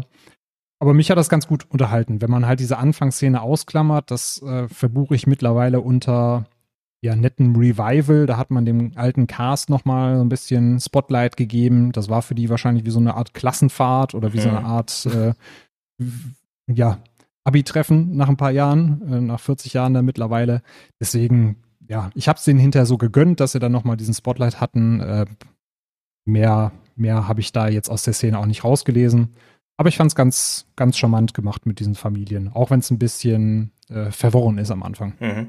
Ja, da gibt es ja auch in dem Making-of, wenn man sich das dann danach anschaut, fast schon ja, herzerwärmende Szenen, ne? gerade als Marilyn Burns und Gunnar Hansen sich dann wieder getroffen haben nach all den Jahren. Ähm, wenn man so jetzt die anderen Filme so intensiv begutachtet hat wie wir, dann kann man da schon ein kleines Tränchen verdrücken. Ne? Auf jeden das Fall. Das ist schon schön, ja. Sascha, wie ging es dir mit diesem ganzen, mit dieser Familienbande? Also es ist quasi gleichzusetzen, wie wenn äh, Tony Stark seinen Vater in Endgame wieder trifft. Also genauso herzergreifend. Ähm, nee, äh, natürlich nicht. Also diese Ja, auch äh, grundsätzlich, wenn wir jetzt nur über diese, diese erste Szene reden, fand ich das das, das hat mir gefallen. Also ich fand das nett, das, also, also nett ist so ein Wort, das habe ich jetzt auch schon ein paar Mal bei, bei The Beginning benutzt. So. Ähm, also das ist cool, dass die das machen, dass die halt sagen, ey, guck mal, wir haben jetzt hier irgendwie, wir versuchen das alte Feeling wieder aufzumachen, so dass wir irgendwie einen Anschlusspunkt haben. So, das fand ich, fand ich cool, das fand ich nett, dass die das gemacht haben. So, aber letztendlich fühlt es sich nicht so an, als hätte man es gebraucht. So, also ja. Mhm. Ja, sehe ich eigentlich ähnlich. Also ich bin da sowieso immer relativ schnell raus, weil ich da immer auch relativ schnell verwirrt bin und das in meinem Kopf nicht mehr richtig zusammengesetzt bekomme. Also da muss man nur mal meine Freundin fragen, was sie erlebt hat, als wir gemeinsam Dark geguckt haben. Die Staffeln, wo ich dann teilweise wirklich mit dem Stammbaum daneben saß und auf Pause machen musste, weil ich es auch in der 20. Folge noch nicht verstanden habe. Ähm, deswegen bin ich bei sowas immer relativ schnell raus, muss ich gestehen. Hast du Game of Thrones geschaut? Ja, natürlich. da musste ja die ganze, die, die, die komplette Stammbaumkarte dabei gehabt Ja, aber da hat man ja auch ordentlich Stunden, wo man sich dann mit den Charakteren beschäftigt und wo man dann in die Welt äh, eintauchen kann. Und hier bei, bei beim TCM-Franchise hat man dann immer noch zwei Stunden und davon muss man erstmal eine halbe Stunde begreifen, in welcher Timeline man gerade überhaupt unterwegs ist. Äh, um das richtig einordnen zu können, ja. Zumal es ja noch dazu kommt, dass wir ja hier auch von einer inzestuösen Familie sprechen. Ne? Also das heißt, man muss ja teilweise dann auch noch rausfinden, dass äh, die Mutter manchmal dann auch irgendwie die äh, Cousine, wollte ich gerade sagen, die äh, Tante ist und solche Sachen. Also das kommt ja auch noch mit dazu. Das ja, da, ja dann, ja. das sind dann nicht nur die normalen, einfachen Familienverhältnisse. Wobei das bei Dark ja auch durchaus so ist, ne? ähm, dass da Vater mit, äh, mit irgendwem und dann ist das doch der Sohn vom Onkel der Tante und naja, äh, lassen wir das. Ähm, Daniel, du hast, glaube ich, ähm, äh, wolltest noch den Punkt ansprechen, das Ganze ist ja jetzt, obwohl es jetzt der siebte Teil des TCM-Franchises ist, sollte er ja sowieso nur der Kickoff sein für noch eine, eine ganze Latte an weiteren Filmen, ne? Genau. Also es war ja so, dass äh, Platinum Dunes vorher ähm, die Michael Bay Firma die Rechte hatte und die haben dann nach The Beginning gesagt, ich weiß gar nicht, ob die da nicht mehr so die Zukunft drin gesehen haben oder sie haben ja eigentlich nach dem ersten Teil schon damit gerungen, ob sie überhaupt eine Nachfolge machen sollen, mhm. haben sich dann fürs Prequel entschieden und haben deswegen die Rechte wieder an Kim Henkel zurückgehen lassen. Die waren also wieder verfügbar und dann äh, ist eben Lionsgate mit einem Produzententeam, mit einem Produzententeam dahin und hat denen das eben schmackhaft gemacht und die haben dann gesagt, pass auf, das soll jetzt hier unser neues äh, Saw-Franchise werden, das soll Saw beerben, wir wollen da mindestens sechs Filme draus machen. Es gab wohl, wurde zumindest so gesagt, mit Alexander Daddario und auch ein paar anderen Schauspielern auch Verträge für mehrere Filme. Also sollte wohl tatsächlich auch größer aufgezogen werden ist es am Ende dann aber dann doch nicht. Ähm, ja, wahrscheinlich aufgrund des äh, ganz groß ausbleibenden Erfolgs sowohl von Texas Chainsaw 3D als auch von Leatherface. Also haben wir nur zwei der sechs Filme bisher geliefert bekommen, die sie damals als Vision ausgerufen haben. Ja, das stimmt. Also es ging, geht, geht dann ja auch noch weiter, da kommen wir dann später im Ausblick noch zu. Aber ja, ich meine, was passiert, wenn man Kim Henkel die, äh, die Hand auf das Franchise legen lässt, haben wir ja bei The Next Generation schon gesehen, ne? den er ja dann gleich auch selber inszeniert hat. Ja. Von dem her, naja. Was waren denn so für euch die Szenen jetzt hier? Bei Beginning hatten wir es gerade schon, jetzt bei 3D, die euch im Kopf geblieben sind. Gibt es da überhaupt welche? Also sowohl positiv als auch negativ. Denn bei negativ habe ich gleich eine Szene, die ich einfach, ich konnte es nicht fassen, was da alles passiert ist, aber das, das, da, da komme ich gleich zu. Habt ihr eine Lieblingsszene? Daniel, wie sieht's bei dir aus? Äh, ich mache mal eine negative, eine positive. Ah ja, Meine das ist perfekt. Meine Negativszene ist äh, die unfassbare Dummheit von vier äh, Erwachsenen, die einen Anhalter mitnehmen zum Haus der verstorbenen Großmutter, die anscheinend sehr viel Geld hatte, um dann zu sagen, so, wir fahren jetzt einkaufen und der Anhalter bleibt hier zu Hause und passt aufs Haus auf und sagt, auch, nö, ich, ich ruhe mich ein bisschen aus. Und was tut er natürlich? Er, ver, er fängt an, alles einzupacken, das Tafelsilber mitzunehmen. Also das war so meine, meine dämlichste Szene in diesem Film. Und äh, eine der, der stärksten fand ich die Szene, wie Leatherface anfängt, sich die Maske anzunähen. Also nicht nur wie früher die Maske sich überzuziehen und festzumachen, sondern er hat dann ja angefangen, wirklich mit der Maske zu verschmelzen, indem er sich mit Nadel und Faden die Maske ans eigene Gesicht genäht hat. Das fand ich schon sehr stark, auch als Symbolik. Mhm. Sehr schön. Sascha, wie ist es bei dir? Hast du auch sowohl positiv als auch negative Szenen, die dir in Erinnerung geblieben sind? Ja, also meine, ich glaube, meine, meine Lieblingsszene ist auch gleichzeitig die dümmste Szene. Und zwar ist das die, wo die mit dem äh, Van das, äh, äh, das Grundstück verlassen wollen und dann erstmal voll dagegen brettern und dann, ja. äh, also gegen das Tor. Und dann im selben Moment, äh, also kurz bevor Leatherface dann bei ihnen ankommt, kriegen sie das Auto natürlich wieder gestartet, dann fahren sie raus und dann geht das Auto wieder aus. So.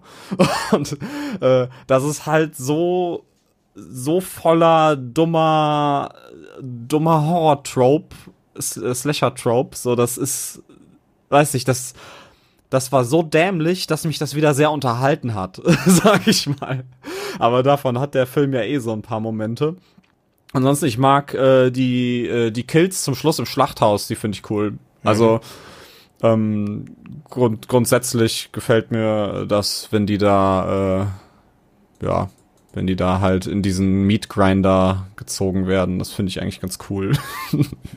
Sehr schön. Ja, Bis auf das CGI-Blut. Ja, ja. Oh Gott, ja. Die, äh, die Zerkleinerer-Szene, ja. Das ist hart. Ja, äh, bei mir ist es sehr ähnlich. Also du hast im Grunde genau auch die genommen. Also bei dümmster Szene sowieso, also diese gesamte Flucht vom Haus. Ist ja ein riesiges Fuck-up, ne? Ist ja erstmal, dass Heather aus dem Haus stürmt, dann sowohl auf der Treppe hinfällt, als auch über den Zaun stolpert. Ne? Und dann starten sie den Transporter, brettern gegen das Tor. Hast du ja gerade schon gesagt.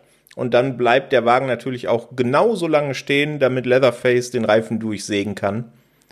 Und just zehn Meter später äh, überschlagen sie sich ja, das war schon ein bisschen, bisschen doof. Die, äh, auf Platz zwei der äh, dämlichsten Szenen ist aber dann tatsächlich später auf dem Polizeirevier, als Heather da ist und eigentlich verhört wird und dann gefühlt drei Stunden allein gelassen wird, weil die Polizisten sich um irgendwas anderes kümmern.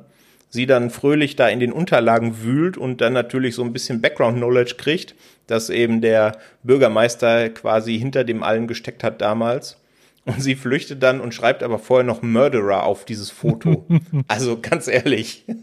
und nimmt auch die Beweise nicht mehr mit. ja, genau. also da habe ich mich schon gefragt, ja.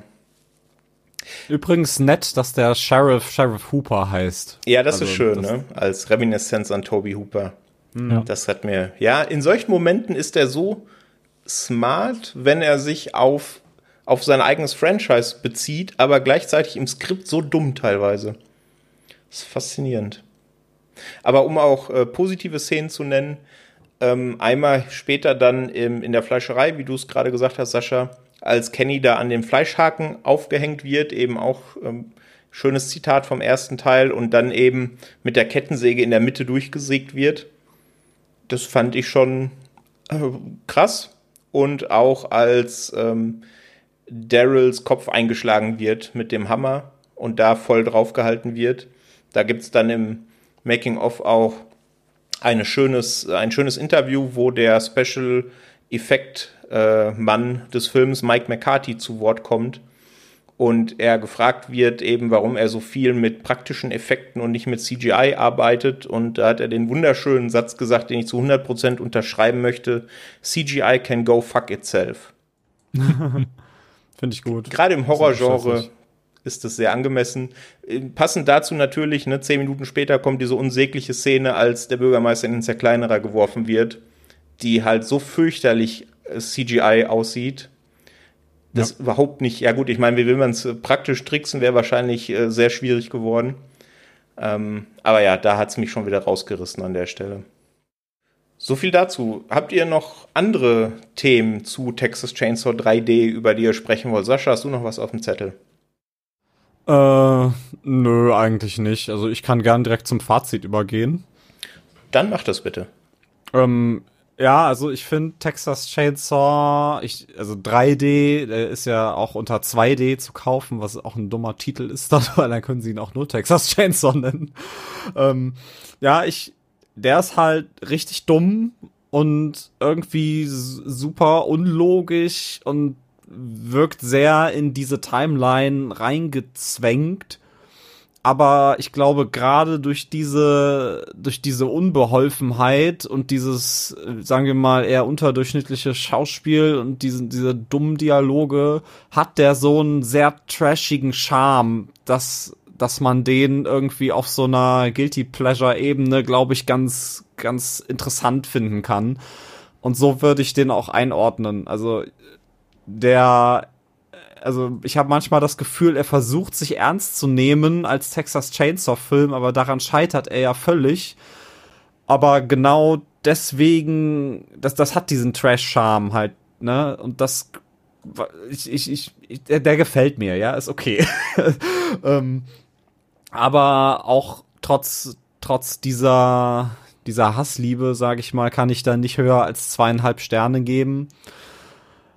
Trotzdem finde ich den sehenswert, wenn man irgendwie unbeschwert mal so einen blutigen, also nicht, nicht ganz so blutigen, aber schon blutigen, unterhaltsamen, dummen Slasher sehen möchte. Da finde ich den, also auf diesem Level finde ich den, trifft er genau das.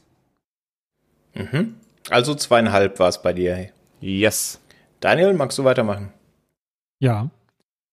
Ich habe ja schon mal eben vorweg geschickt, dass er wahrscheinlich auch ein bisschen besser bei mir weggekommen ist, weil wir eben vorher immer dieses gleiche Schema hatten und dass diesmal wirklich ein Film ist, der sich auch einerseits auf die Wurzeln bezieht und eben diese schöne Reminiszenz ans Original hat am Anfang, auf der anderen Seite aber was Neues probiert und die Geschichte eben in die Zukunft verlagert. Auf eine ziemlich dumme Art und Weise, weil wir eigentlich eine 45-Jährige haben, die aber als 35-Jährige verkauft wird geschenkt. Äh, der Film äh, ergibt an vielen Stellen äh, auch sonst keinen Sinn. Aber ich fand ihn wirklich sehr unterhaltsam. Also du kannst mir Alexandra Daddario hinstellen, die kann mir die Speisekarte vorlesen und äh, ich finde das super. Die hat mir gut gefallen als Heather. Und äh, ja, es, es war einfach mal was Erfrischendes, es war was anderes. Äh, ich fand mich sowohl vom äh, Gewaltgrad als auch jetzt ja von der von der Machart äh, eigentlich ganz gut unterhalten. Hatte ähm, ein paar schöne Szenen, natürlich auch ein paar dumme Szenen, aber welcher Texas Chainsaw hatte das bisher nicht und deswegen, äh, wie Sascha eben auch so schön sagte, ist es mein guilty pleasure und deswegen kriegt er von mir drei von fünf. Sehr schön. Ja, ich bin da eher beim Sascha, wobei wir ja sowieso nicht weit auseinander liegen, also kommen dann auch bei zweieinhalb von fünf raus. Mir gefall, gefallen auch die Reminiszenzen gerade ans Original. Ähm, hattet ihr ja gerade schon ausgeführt, die ganz vielen Gastauftritte, das gefällt mir. Da merkt man einfach, dass da mit, mit Würde an das Ganze rangegangen wird. Was mir allerdings nicht gefällt, ist das Skript, weil ich würde sagen, das hat nach The Beginning das schwächste und dümmste Skript der ganzen Reihe und ähm, versucht sich in Sachen Gewalt eben an ähm, ähm, Habe ich The Beginning gesagt?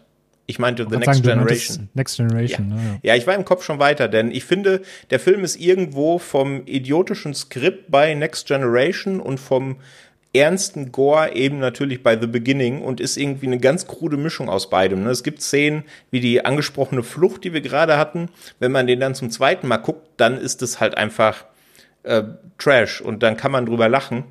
Und aber in anderen Szenen ist er halt wirklich dann bierernst und wieder ultra brutal, nicht ganz so grenzüberschreitend brutal wie Beginning, aber doch ordentlich brutal. Und diese Mischung geht für mich nicht so hundertprozentig auf. Ähm, nichtsdestotrotz finde ich ihn immer noch sehenswert, weil er eben ähm, ja sich vor dem Original verbeugt und eben auch immer noch einen ordentlichen ordentlichen Gore-Grad hat. Und deswegen bin ich dann bei Wohlwollenden, wahrscheinlich auch nur, weil es diese Reihe ist, die ich ja an sich schon mag. Sonst wäre ich wahrscheinlich bei 2 rausgekommen, aber dann eben auch bei 2,5 von 5. So viel zu Texas Chainsaw 3D. Dann kommen wir jetzt abschließend, zumindest was die Reihe bis jetzt angeht, zum aktuellsten, nämlich zu Leatherface aus dem Jahre 2017. Da sind wir jetzt in der gleichen Timeline wie bei 3D, nämlich in der ähm, 1974er Timeline, wenn man so will. Das Ganze ist nämlich jetzt ein Prequel zum Original. Also erzählt quasi im Grunde nochmal, aber das erste Mal in dieser Timeline, äh, die Geschichte von Leatherface, wie er zu Leatherface wurde. Ignoriert dementsprechend auch wieder alle anderen Filme, aber das hatten wir ja gerade schon mal.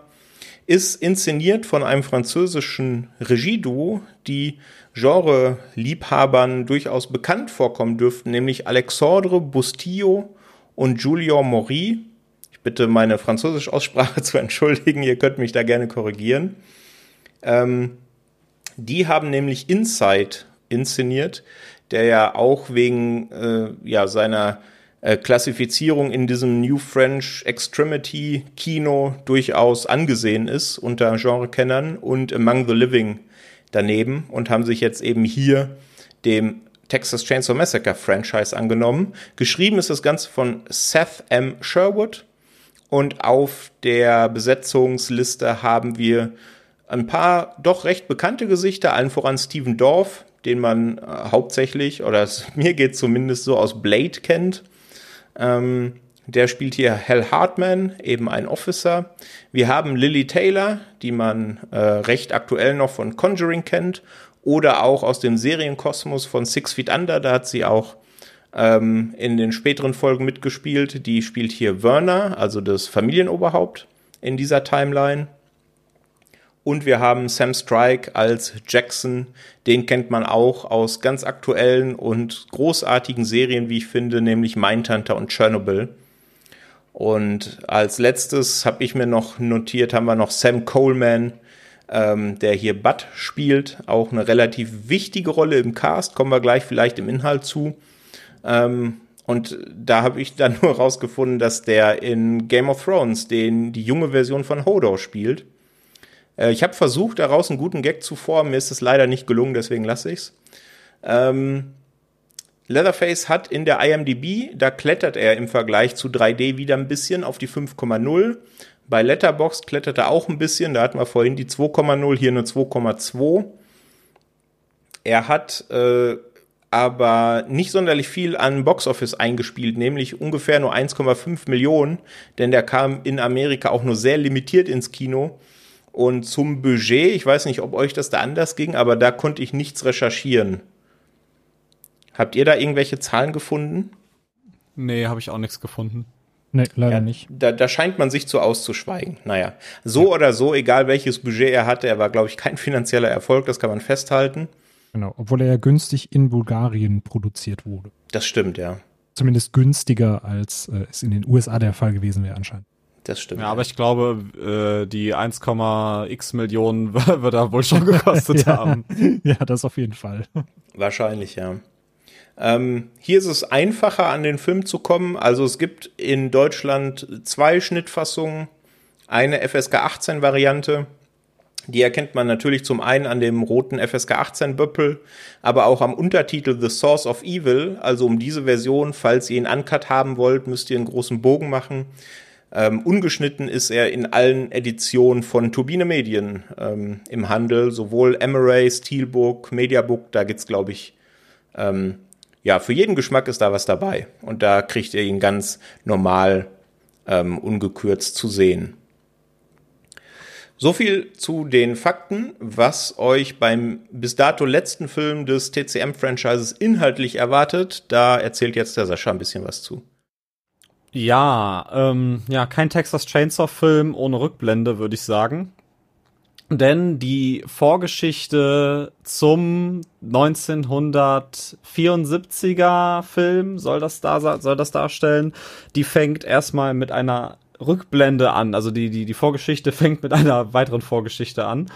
Und zwar ähm, fährt ein Pärchen eine eine Straße entlang und äh, wird da von einem kleinen Kind ja, aufgehalten, das sich in so einem Schweinekadaver versteckt, was ja eh schon mal ein bisschen seltsam ist. Ähm, woraufhin ähm, sich äh, das äh, die die Dame sich nach dem Kind äh, so ein bisschen Ausschau hält, so weil das ist ja schon ein bisschen strange. Ähm, das Kind läuft in eine Scheune, die Dame läuft in die Scheune hinterher, fällt in eine Fallgrube und wird von einem Motorblock erschlagen. So, das ist, das kommt alles plötzlich, sehr plötzlich. Ähm, aber es stellt sich natürlich heraus, das ist äh, die Fallgrube und die Scheune von der Sawyer Family und die haben da äh, diese, diesem Couple sind die aufgelauert.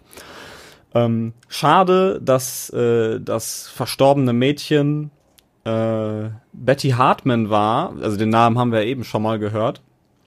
Und äh, sie ist die Tochter vom Sheriff. Und ähm, ja, daraufhin wird der junge Jedediah, der sich ja später als ähm, als Leatherface herausstellt, wie wir wissen, wird der Familie Sawyer entzogen, weil die sagen, ey, das geht so nicht, ähm, euer Kind kann hier unter diesen Umständen nicht aufwachsen, den schicken wir jetzt in ein Heim. Und dann haben wir einen Zeitsprung von zehn Jahren. Das heißt, ähm, unser lieber Jedediah befindet sich jetzt in einer Anstalt zusammen mit ganz vielen anderen, äh, nennen wir sie mal, äh, zu betreuenden Kindern. Und die Mutter Werner, die wir ja auch schon aus dem 3D-Teil kennen, die das Haus ja dann an äh, ähm, also vererbt hat, die will ihren Sohn natürlich da rausbekommen. So, also versucht sich mit einem Anwalt und äh, stellt dann relativ schnell fest, dass sie zwar das Besuchsrecht bekommen könnte, aber weil die Namen der Kinder in dieser Anstalt quasi durch Fake-Namen ersetzt werden, äh, keiner weiß, wer ihr Kind ist. Äh, das lasse ich jetzt mal so stehen von der Logik. Ähm, aber äh, sie äh, inszeniert daraufhin einen Aufstand und versucht äh, ihr Kind da so rauszuholen und in diesem Aufstand brechen dann einige dieser, äh, dieser Insassen dieser psychischen, äh, psychiatrischen Anstalt, Schrägstrich Kinderheim aus und nehmen eine, eine Schwester als Geisel mit. Ja, und dann beginnt der Film, könnte man sagen, in einem etwas anderen Style, wie man es vielleicht von einem Texas Chainsaw Massacre Film gewohnt ist, weil es ist mehr ein Road-Movie, würde ich behaupten.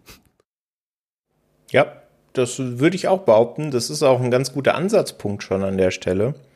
Denn der gute Sam Strike, der hier eben ähm, Jackson spielt, der fasst das in Making of ganz gut zusammen.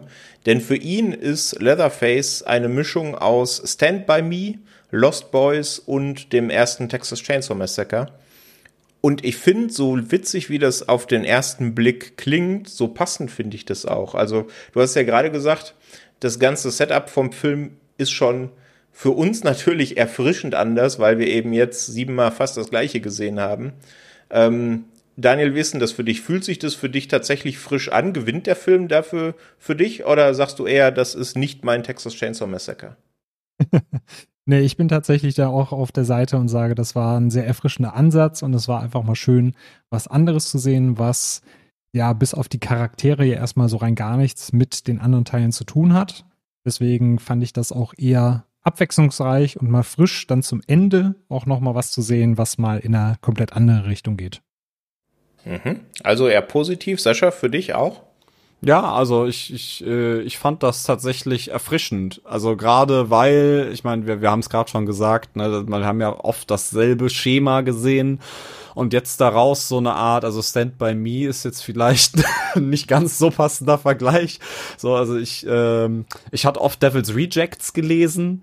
Mhm. Ähm, aber auch Natural Born Killers, also halt so so dieses dieses Road Movie, das fand ich echt, also das fand ich gut. Also so Road Movies an sich ist natürlich nicht so das innovativste, was man machen kann, aber in diesem Kontext hat mir das gut gefallen. Mhm.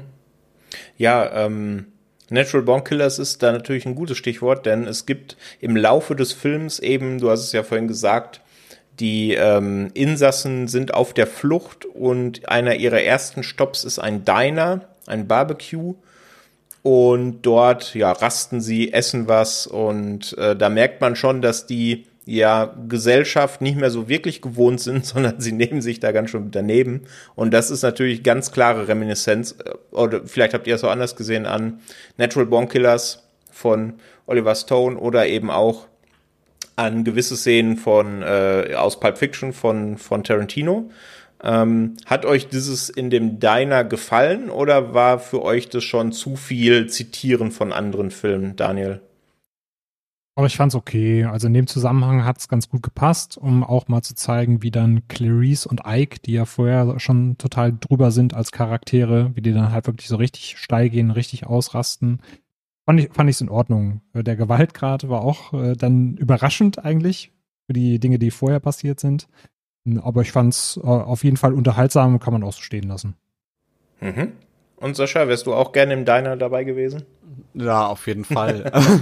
nee, ich finde grundsätzlich, also diese, diese Diner-Szene hat mir gut gefallen. Also, also ich habe da auch gerade die das das Zitat also natürlich Natural Born Killers aber gerade mit den ähm, mit den beiden, also mit dem Pärchen von den Psychos, nenne ich sie jetzt mal, ähm, ich finde, das ist auf jeden Fall klar an äh, Pumpkin und Honey Bunny von Pulp Fiction ja. irgendwie angelegt. Ne? Mhm. Ne? Also das, das ist ja, das schreit ja danach. also wie die sich da, äh, also nicht ganz, die sind ein bisschen abgefuckter natürlich so, aber das so das Auftreten, das hat mir echt, fand ich schönes Zitat. Ja, hat nur gefehlt, dass noch einer von den beiden Garçon ruft. ja, sehr schön. Ja, nee, geht mir ganz ähnlich wie euch. Also vielleicht hat es auch wirklich damit zu tun, dass wir jetzt relativ gedrungen die anderen Filme gesehen haben und die ja wirklich mittlerweile dann nach Schema F, äh, zumindest aus unserer Wahrnehmung, ablaufen. Da ist, da tut jede Abwechslung natürlich gut. Und ich fand die Szene ja auch ganz cool. Ich hätte sie auch tatsächlich gern noch ein bisschen länger gesehen.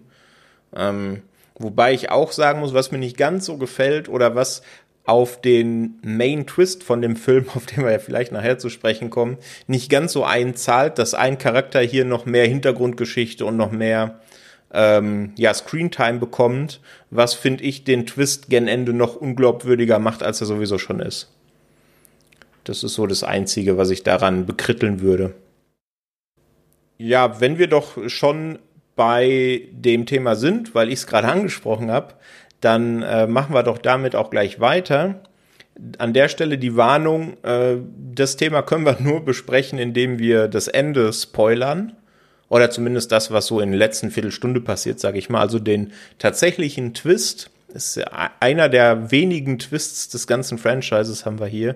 Dementsprechend, wenn ihr den noch nicht gesehen habt ähm, dann äh, skippt mal ja so zwei Minuten vor, beziehungsweise orientiert euch gerne wie immer an unseren Kapitelmarken. Da werden wir das natürlich auch kennzeichnen, dass das jetzt wirklich harter Story-Spoiler ist. Und dementsprechend, ja, sprechen wir kurz über den Twist, denn ähm, ja, kam der für euch überraschend? Sascha, wie, wie ist es bei dir? Äh, ja, also ähm, es, ist, es, es ist witzig, weil der ähm, der, der Film arbeitet ja sehr mit diesem Vorurteil, dass Leatherface der große dumme Typ ist, so. Und Bud ist ja so ein großer dummer Typ, der es auch nicht so zwangsläufig böse meint und sowas. Aber dann stirbt er. und das heißt, er kann nicht Leatherface sein. Und das kam für mich sehr überraschend. Das muss ich echt sagen. Das hat, also, ich habe natürlich nicht mit dem Twist gerechnet bei so einem Film, aber dafür hat er mich echt, also mich hat der sehr kalt erwischt. Mhm. Ja, ich hatte, als Bud erschossen wird, ähm, noch gedacht, dass er das überlebt. Mhm. Ähm, und deswegen irgendwie noch einen größeren Knacks davon getragen hat und deswegen zu Leatherface wird. Also ich habe dem das da noch nicht abgenommen. Daniel, wie, wie hat der Twist auf dich gewirkt? Hat er dich schockiert oder hast du gesagt, ja, sowas hätte es jetzt wirklich nicht auch noch gebraucht? Nee, ich war tatsächlich, wir beide auch überrascht. Äh, ich habe aber auch im ersten Moment gedacht, Patrick, wie du, dass er das überlebt und dann einfach, ja, psychisch dann davon noch labiler ist, als er dann vorher schon schien eigentlich.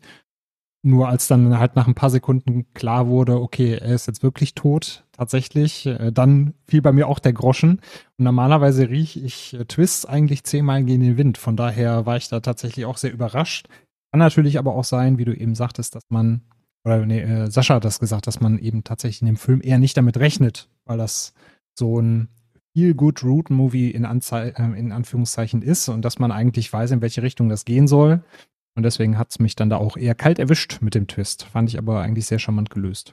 Okay, also wir sind uns einig, dass er überraschend kommt, aber findet ihr den dann auch rückblickend ähm, ja schlüssig, dass es tatsächlich dann Jackson ist, der zu Leatherface wird?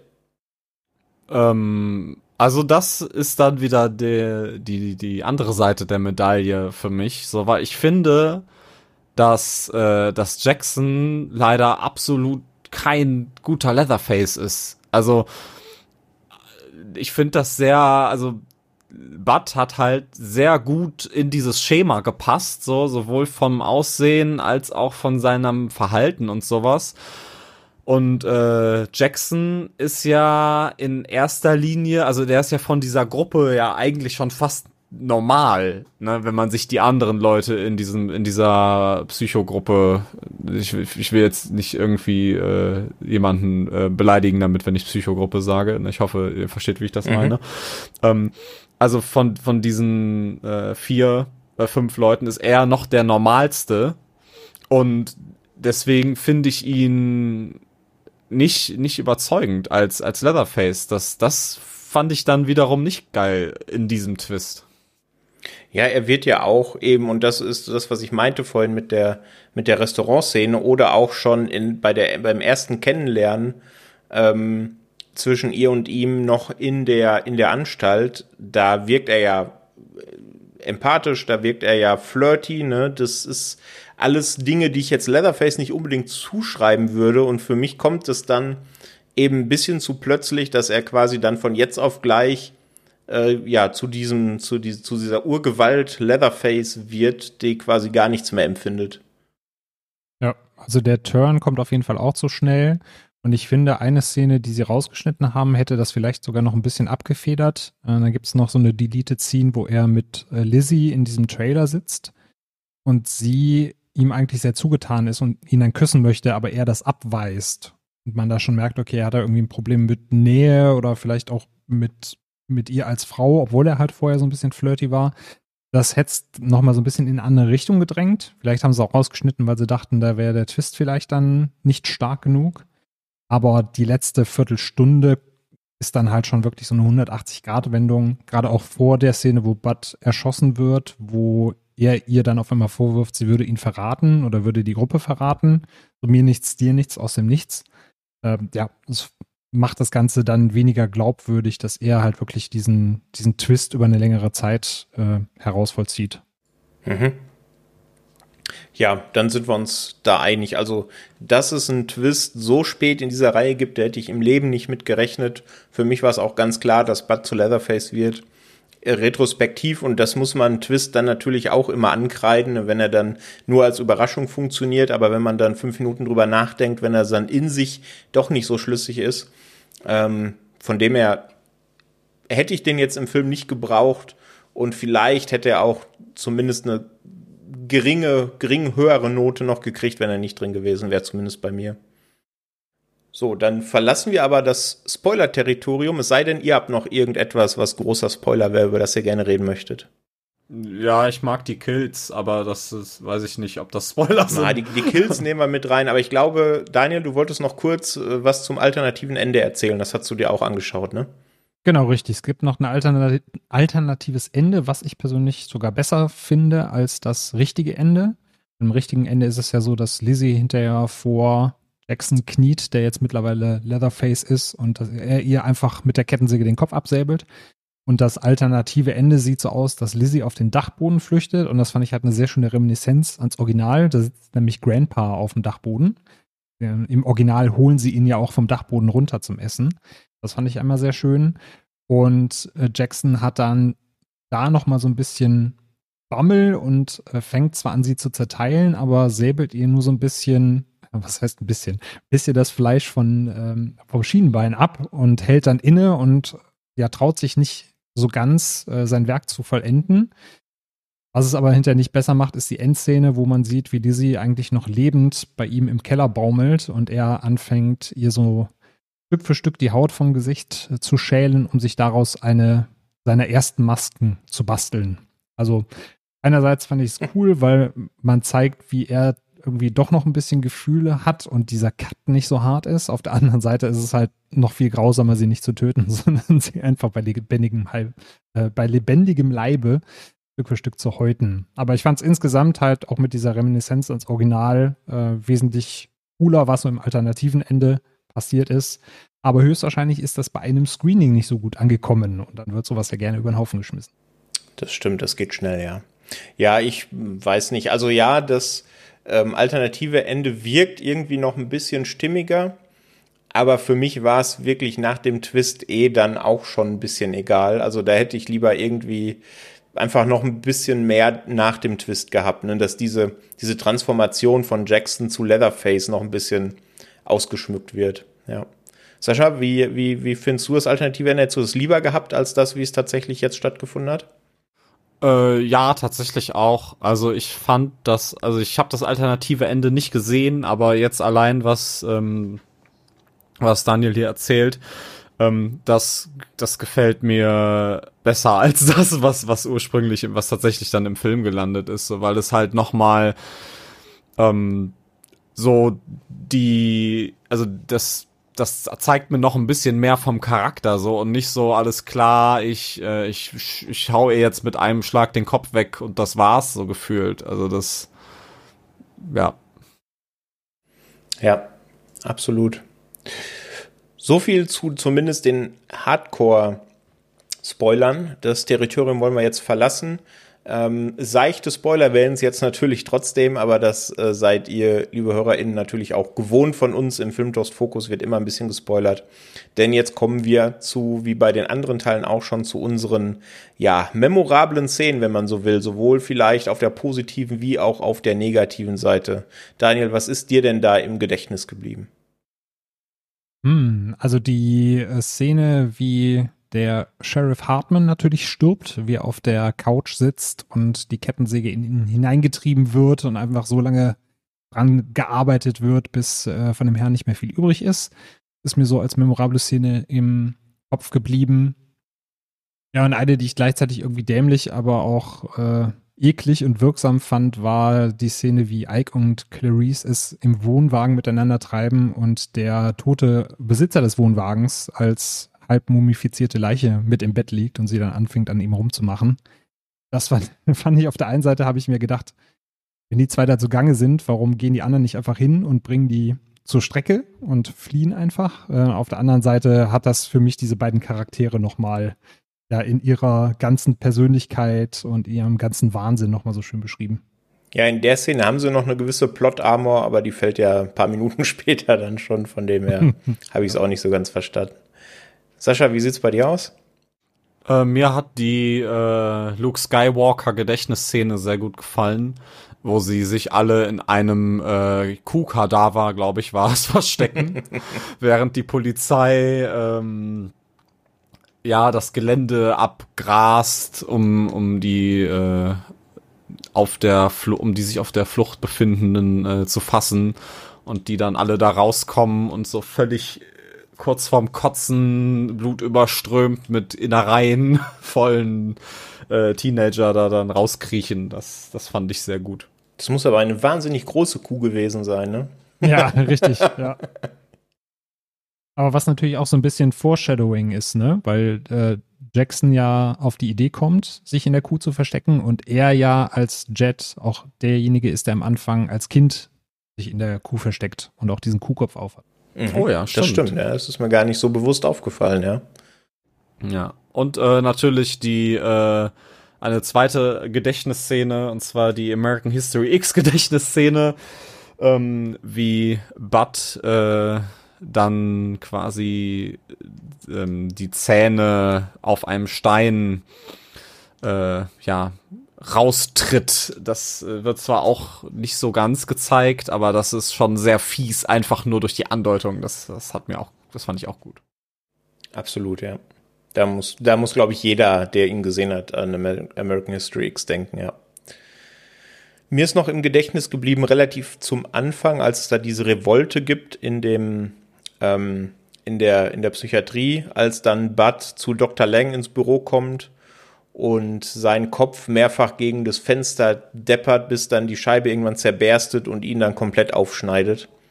Also das ist natürlich eine knüppelharte Szene, aber das ist dann die Szene, äh, ab, ab der bis zum Twist dachte ich, dass aus Bud Leatherface wird, ja. Mhm. Absolut. Und natürlich, äh, endlich, ne, im bis dato letzten Teil sehen wir, dass das nicht nur dummes Gerede war, dass äh, Grandpa Sawyer mit einem Hammer umgehen kann, ne? ja, stimmt. Gott sei Dank hat er endlich seinen Hammerkill. Ja. Verlässt, verlässt einfach den, den Abendesstisch und holt den Hammer und schlägt zu. Ja, das hat's natürlich noch gebraucht. Gut, habt ihr noch irgendwas auf dem Zettel zu Leatherface? Nö. Nö, außer dass ich äh, schade finde, dass eigentlich diese Deleted Scenes äh, den einzelnen Charakteren noch ziemlich was gebracht hätten. Also mhm. deswegen fand ich eigentlich schade, dass sie, dass sie rausgeschnitten wurden. Also man fragt sich ja zum Beispiel, warum Clarice aussieht, wie sie aussieht. Das wird ja in einer Deleted Scene näher erklärt. Weiß nicht, das wäre eigentlich ein Film gewesen, gerade mit diesem Coming-of-Age-Gedanken, dass ich mir gewünscht hätte, dass ich mehr Futter für die Charaktere bekomme.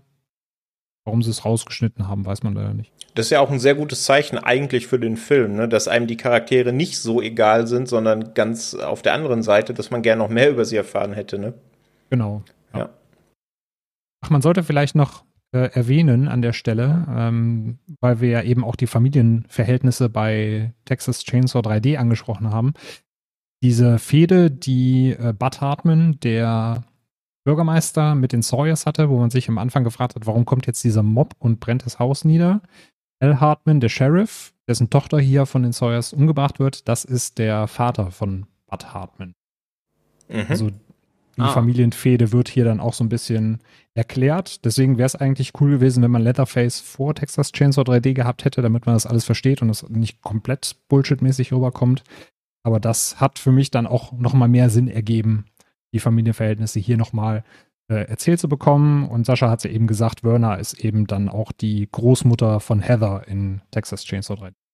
Das wird hier auch angedeutet, weil ich glaube, der Dr. Lang zu ihr sagt, nur weil sie sich jetzt äh, reich eingeheiratet hätte, müsste sie jetzt nicht kommen und hier Forderungen stellen. Und da wird eben nochmal diese Hochzeit in diese andere Familie angedeutet, die eben zu dem Reichtum und zu dem Haus führt. Ja, ja, das ist durchaus mal eine, ein Positivbeispiel, wie man da die bisherigen Gegebenheiten dann später erklären kann. Ne? Genau. Hat die Serie ja auch schon anders gezeigt. Okay, dann würde ich vorschlagen, kommen wir zum Fazit. Daniel, magst du beginnen? Ja, gerne. Der Film hat mich auf jeden Fall äh, positiv überrascht. Ich habe eigentlich gedacht, wir kriegen hier so einen Standard Prequel, wie wir das auch bei The Beginning zum Beispiel hatten. Ähm, es ging aber dann komplett in andere Richtungen, halt wirklich dieser Road-Movie-Gedanke, dieses Coming of Age statt dem normalen Texas Chainsaw Massacre Einheitsbrei in Anführungszeichen, sage ich mal. Deswegen, das war für mich sehr frisch. Äh, du hast es ja eben auch gesagt, die Charaktere haben mir persönlich dann auch mehr bedeutet als in anderen Teilen. Der Gewaltgrad war trotzdem ordentlich. Es gab einen überraschenden Twist, auch wenn der natürlich jetzt nicht ähm, im Nachhinein den größten Sinn ergibt. Aber deswegen hat der Film mich auf jeden Fall sehr gut unterhalten. Er war auch, finde ich, optisch äh, auf jeden Fall gut gemacht. Lag vielleicht auch daran, dass ich den in 4K gesehen habe, ist dann auch nochmal was anderes. Aber alles in allem habe ich dann 3,5 äh, von 5 Sternen ausgepackt. Okay, also geht bei dir gen Ende der Serie die Wertungskala noch mal ein bisschen nach oben. Sascha, ist es bei dir auch der Fall? Wie ist dein Fazit? Ja, ich kann mich da nur anschließen. Also ich finde, der Film macht dadurch, dass er irgendwie das Konzept ein bisschen ändert und ein Roadmovie draus macht, wirkt es sehr frisch. Äh, ich mag die Charaktere alle, die haben alle irgendwie was an sich, wo man so weiß oder weiter wissen möchte, so ey, okay, das ist jetzt cool, der ist jetzt cool, mal gucken, was der macht. Ähm, und äh, weiß ich, man hat dadurch, dass es halt eben nicht dieses Schema ist, wo wir jetzt sieben Filme schon vorher gesehen hatten, man hat nicht so das Gefühl, dass man genau weiß, worauf es hinausläuft. Und dann gerade durch diesen Twist am Ende ist es schon echt nett. Dazu kommt echt fieses Gore auch, muss ich sagen. So, also halt nicht so krass ausufernd, so, aber dann so diese, ich sag mal, gerade die Schusswunde in dem Auto, die finde ich sehr übel, so, und, äh, oder die, die Szenen, die ich eben schon angesprochen hatte, mit dem, ähm, mit den Zähnen, oder die diese Dinner-Szene, das äh, Diner-Szene, das das passt alles schon sehr cool zusammen und ist sehr stimmig und deswegen bin auch ich bei äh, dreieinhalb von fünf. Mhm, Dankeschön. Ich schließe mich da einfach an. Ich bin nämlich auch bei einer 3,5 von 5, weil ich finde, dass der wahrscheinlich bis, wenn man, kann man bis zum Original von Toby Hooper zurückgehen, das beste Drehbuch der ganzen Reihe hat. Also Seth Sherwood hat da echt ein vergleichsweise sehr gutes Skript geschrieben, was eben ein paar Sachen natürlich wieder erklärt. Wie sollte es anders sein bei einem Prequel? Aber das ist hier irgendwie alles stimmig. Das ist nicht so überladen, wie das vielleicht bei vorangegangenen Filmen war. Und ich mag eben auch, wir hatten es gerade schon ein paar Mal gesagt, eben diese, diesen Road-Movie-Aspekt, dass eben endlich mal ein bisschen was anderes erzählt wird, als das, was wir schon eben sieben Teile vorher gesehen haben.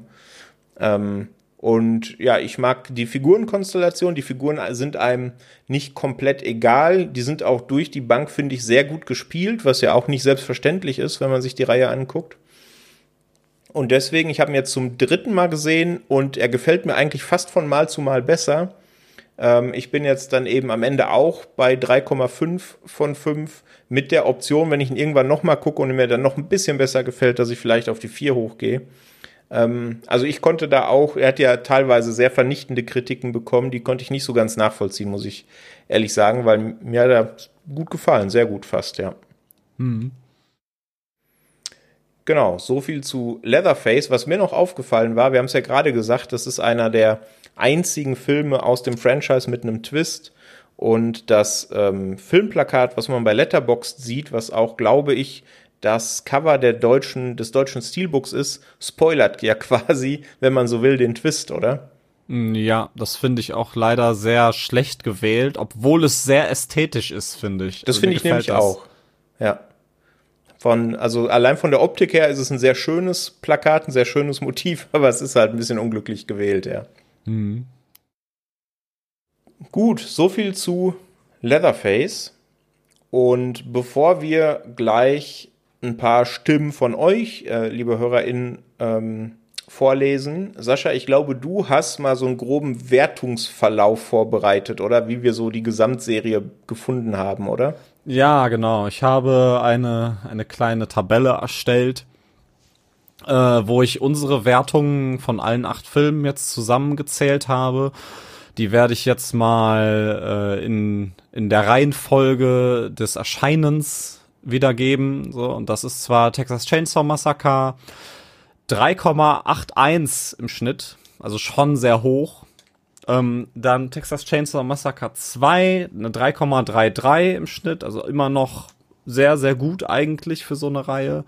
Äh, Leatherface, The Texas Chainsaw Massacre 3 hat dann nur noch eine 2,33, also schon einen ganzen Punkt nach unten. Dann kommen wir zu Texas Chainsaw Massacre The Next Generation, der hat nur noch eine 1,3 von uns bekommen.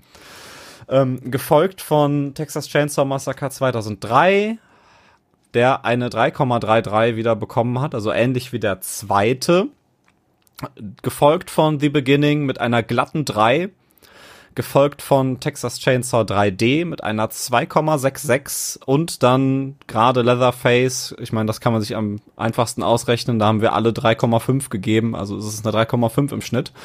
Ähm, damit haben wir drei der gesamten Texas Chainsaw Serie, also wenn wir alle, wenn wir den Mittelwert von allen acht Filmen nehmen, äh, eine 2,91 gegeben was für eine Horrorfilmreihe mit acht Einträgen schon durchaus beachtlich ist, finde ich, oder?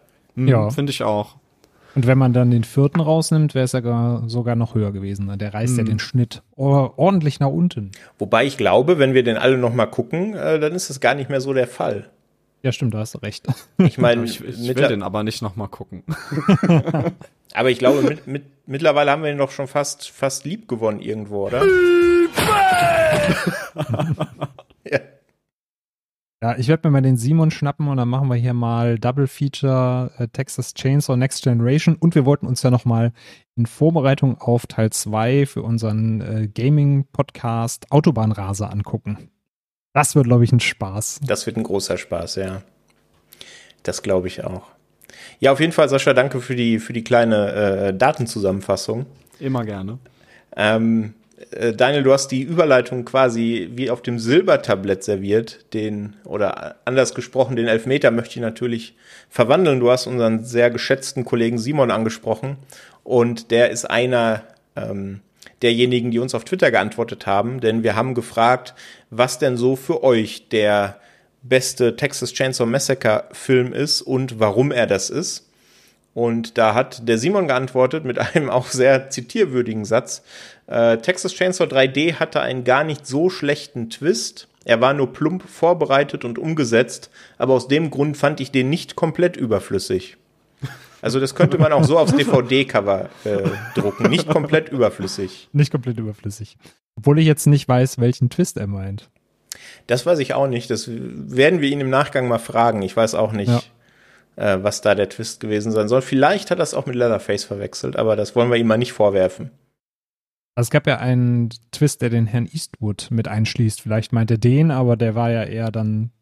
Ja gut, er hat ja geschrieben, er war plump, dann könnte er den vielleicht meinen. Ja, aber der war auch wirklich komplett überflüssig, weil jetzt mal ganz ehrlich, wann in dieser Reihe waren irgendwann Polizisten mal die Good Guys?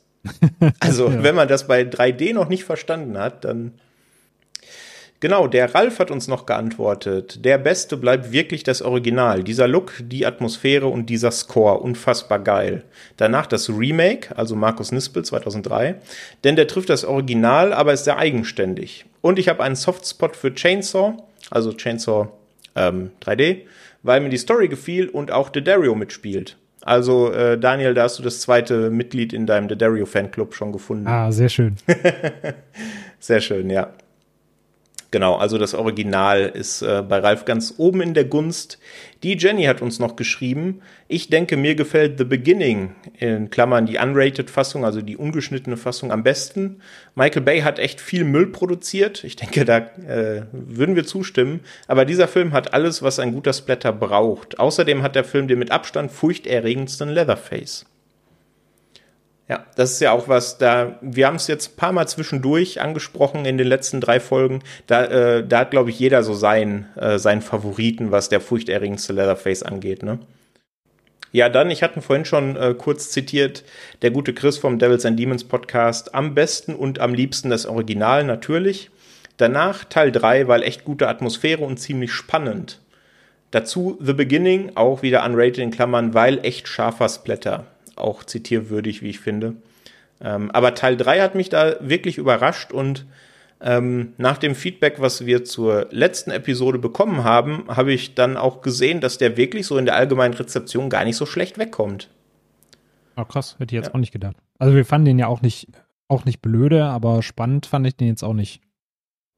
Ja, das geht mir eigentlich auch so. Vielleicht irgendwann, wenn wir wieder Lust haben, nach Texas zu reisen, dann äh, schauen wir uns den nochmal an. Wer weiß. Genau. Der kam halt bei uns nach dem, also für uns beide Patrick starken zweiten Teil, dann war das natürlich wieder Kulturschock, sag ich mal. Ja, das, das kann sein, dass er da ein bisschen gelitten hat, ja. Gut, ich würde sagen, wir machen mal einen kleinen Strich drunter und ich würde vorschlagen, ähm, da wir ja jetzt doch einige Stunden mit der Serie verbracht haben, kann jeder von uns noch mal so zwei, drei Sätze zur Gesamtserie sagen, so ein Gesamtfazit. Äh, Sascha, magst du anfangen? Ja, klar. Ähm, also Texas Chainsaw Massacre, acht Teile, ne, viel, viel zu gucken, äh, mit sehr vielen Höhen und Tiefen, mit sehr tiefen Tiefen sogar. äh, aber letztendlich würde ich sagen, ich habe es nicht bereut, alle geguckt zu haben. Es ist immer schön, gerade so ähm, auch mal Klassiker nachzuholen oder neu zu entdecken, weil ich halt auch viele von denen noch nicht kannt hatte.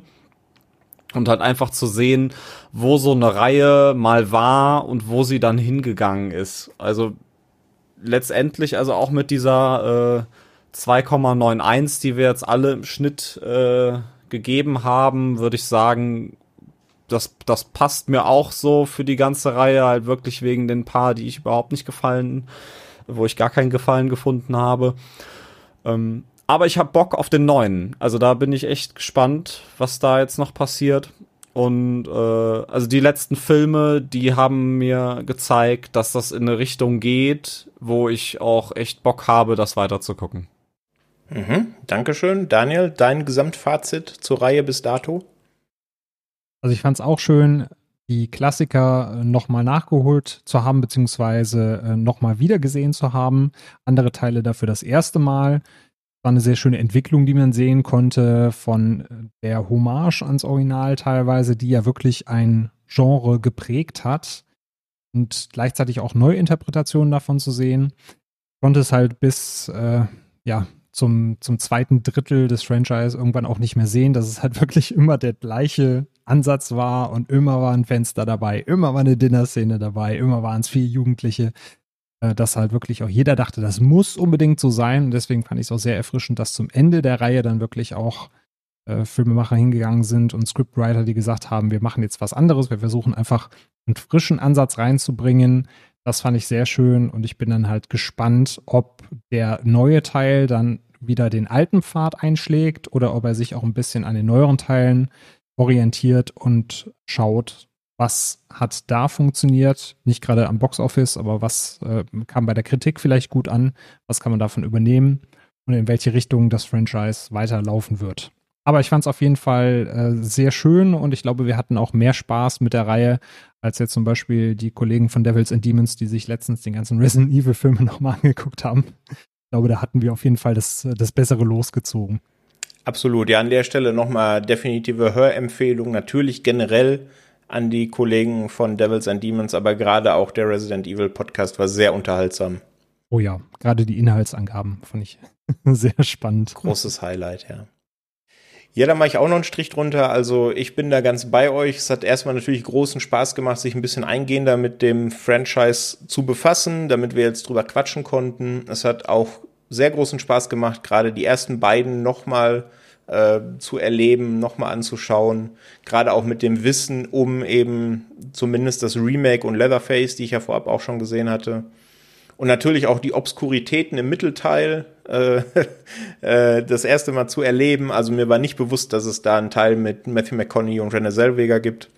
Ähm, das ist schon faszinierend, was so diese, diese langlaufenden Horrorreihen gerade im Mittelteil manchmal zu bieten haben.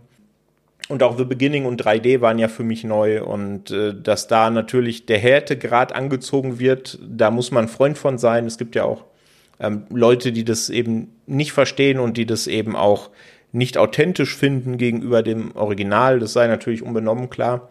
Ähm, aber ja, mir hat's großen Spaß gemacht und ich finde, es ist eine der besseren, wenn nicht sogar mit die beste, ähm, ja, langlaufende Horrorfilmreihe, die eben eine gewisse Qualität beibehalten hat, from, from start to finish quasi.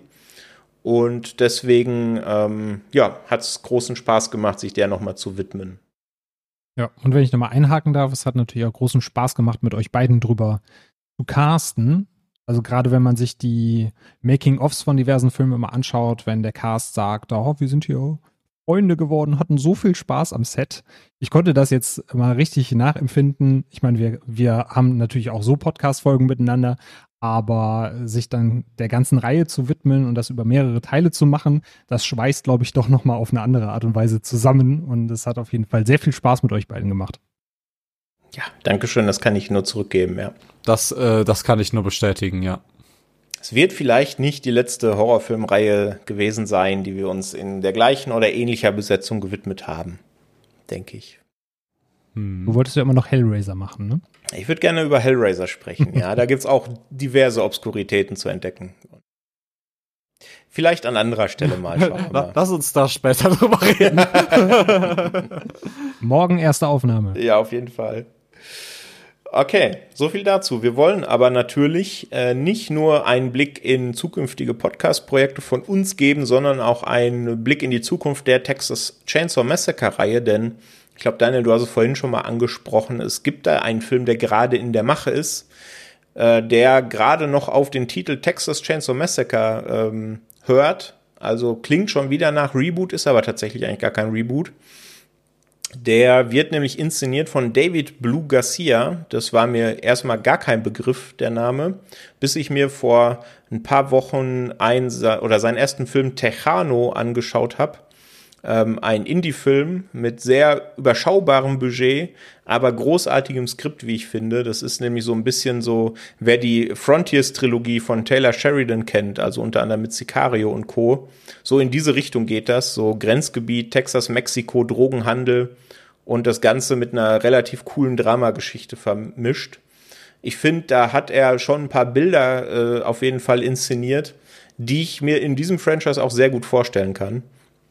Deswegen bin ich da sehr gespannt drauf und natürlich nicht zuletzt auch, wenn man liest, dass das Skript unter anderem von äh, Fede Alvarez geschrieben wurde, der ähm, zumindest in meiner Wahrnehmung hauptsächlich oder für mich äh, äh aufs Tableau getreten ist, eben mit dem Skript zum Evil Dead Remake von 2013, aber hat auch Don't Breathe geschrieben von 2016 und Verschwörung 2018, also durchaus ein beschlagener ähm, Drehbuchautor.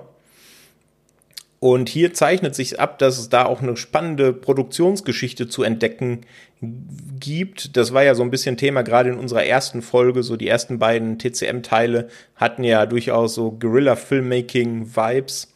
Und hier äh, zeichnet sich nicht ähnliches ab, aber durchaus, dass man drüber reden kann, denn ursprünglich sollten Andy und Ryan Tohill, also ein äh, Gebrüderpaar das Ganze inszenieren. Allerdings war das Produktionsstudio von den ersten Aufnahmen so wenig überzeugt, dass sie sie kurzerhand entlassen haben und dann David Blue Garcia eingestellt haben, der auch wieder komplett von from Start ähm, loslegen durfte. Also der finale Film wird kein äh, Filmmaterial von den äh, von Andy und Ryan Tohill beinhalten.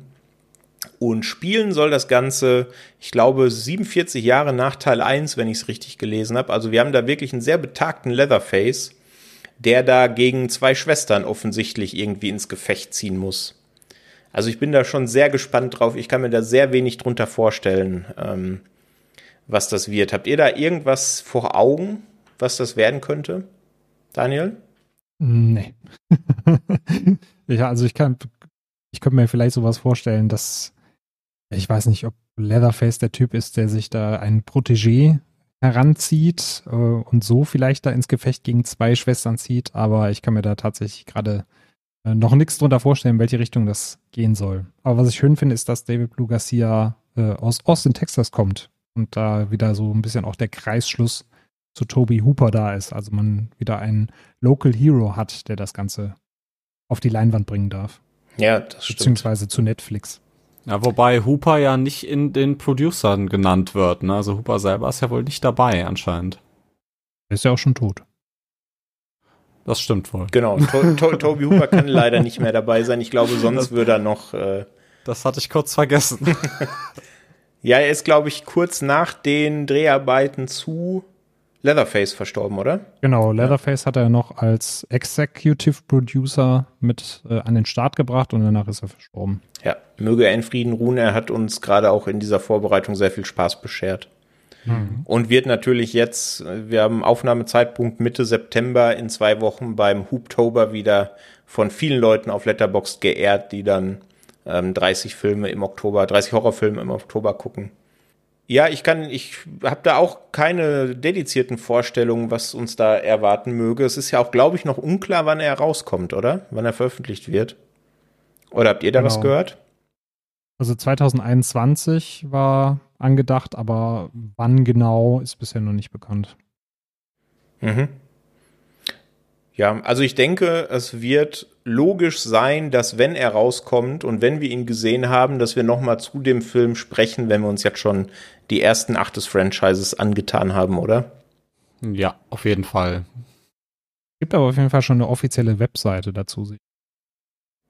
Ja, vielleicht, äh, vielleicht hat jemand anders eine Idee, wann wir den Podcast starten können zum neuen Film. Moment, ich frag mal gerade.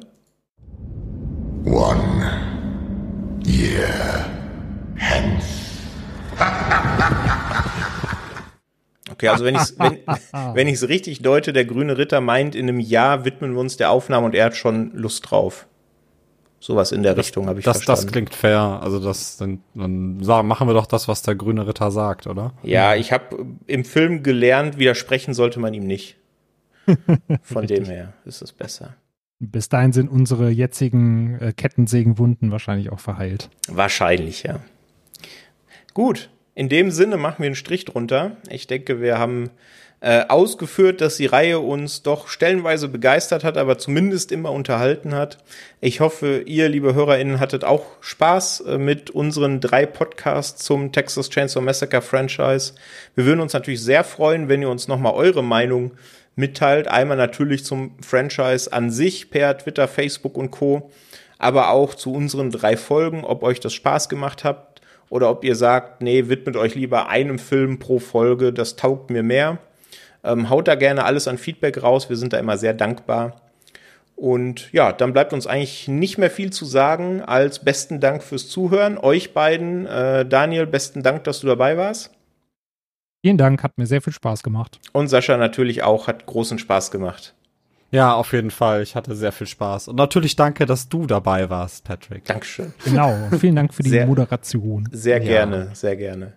Gut, dann verbleiben wir so. Gebt uns gerne Feedback und lasst uns hören, was ihr vom Franchise haltet. Und wir hören uns in einer der nächsten Episoden wieder. Bis dahin. Tschüss. Tschüss. Tschö.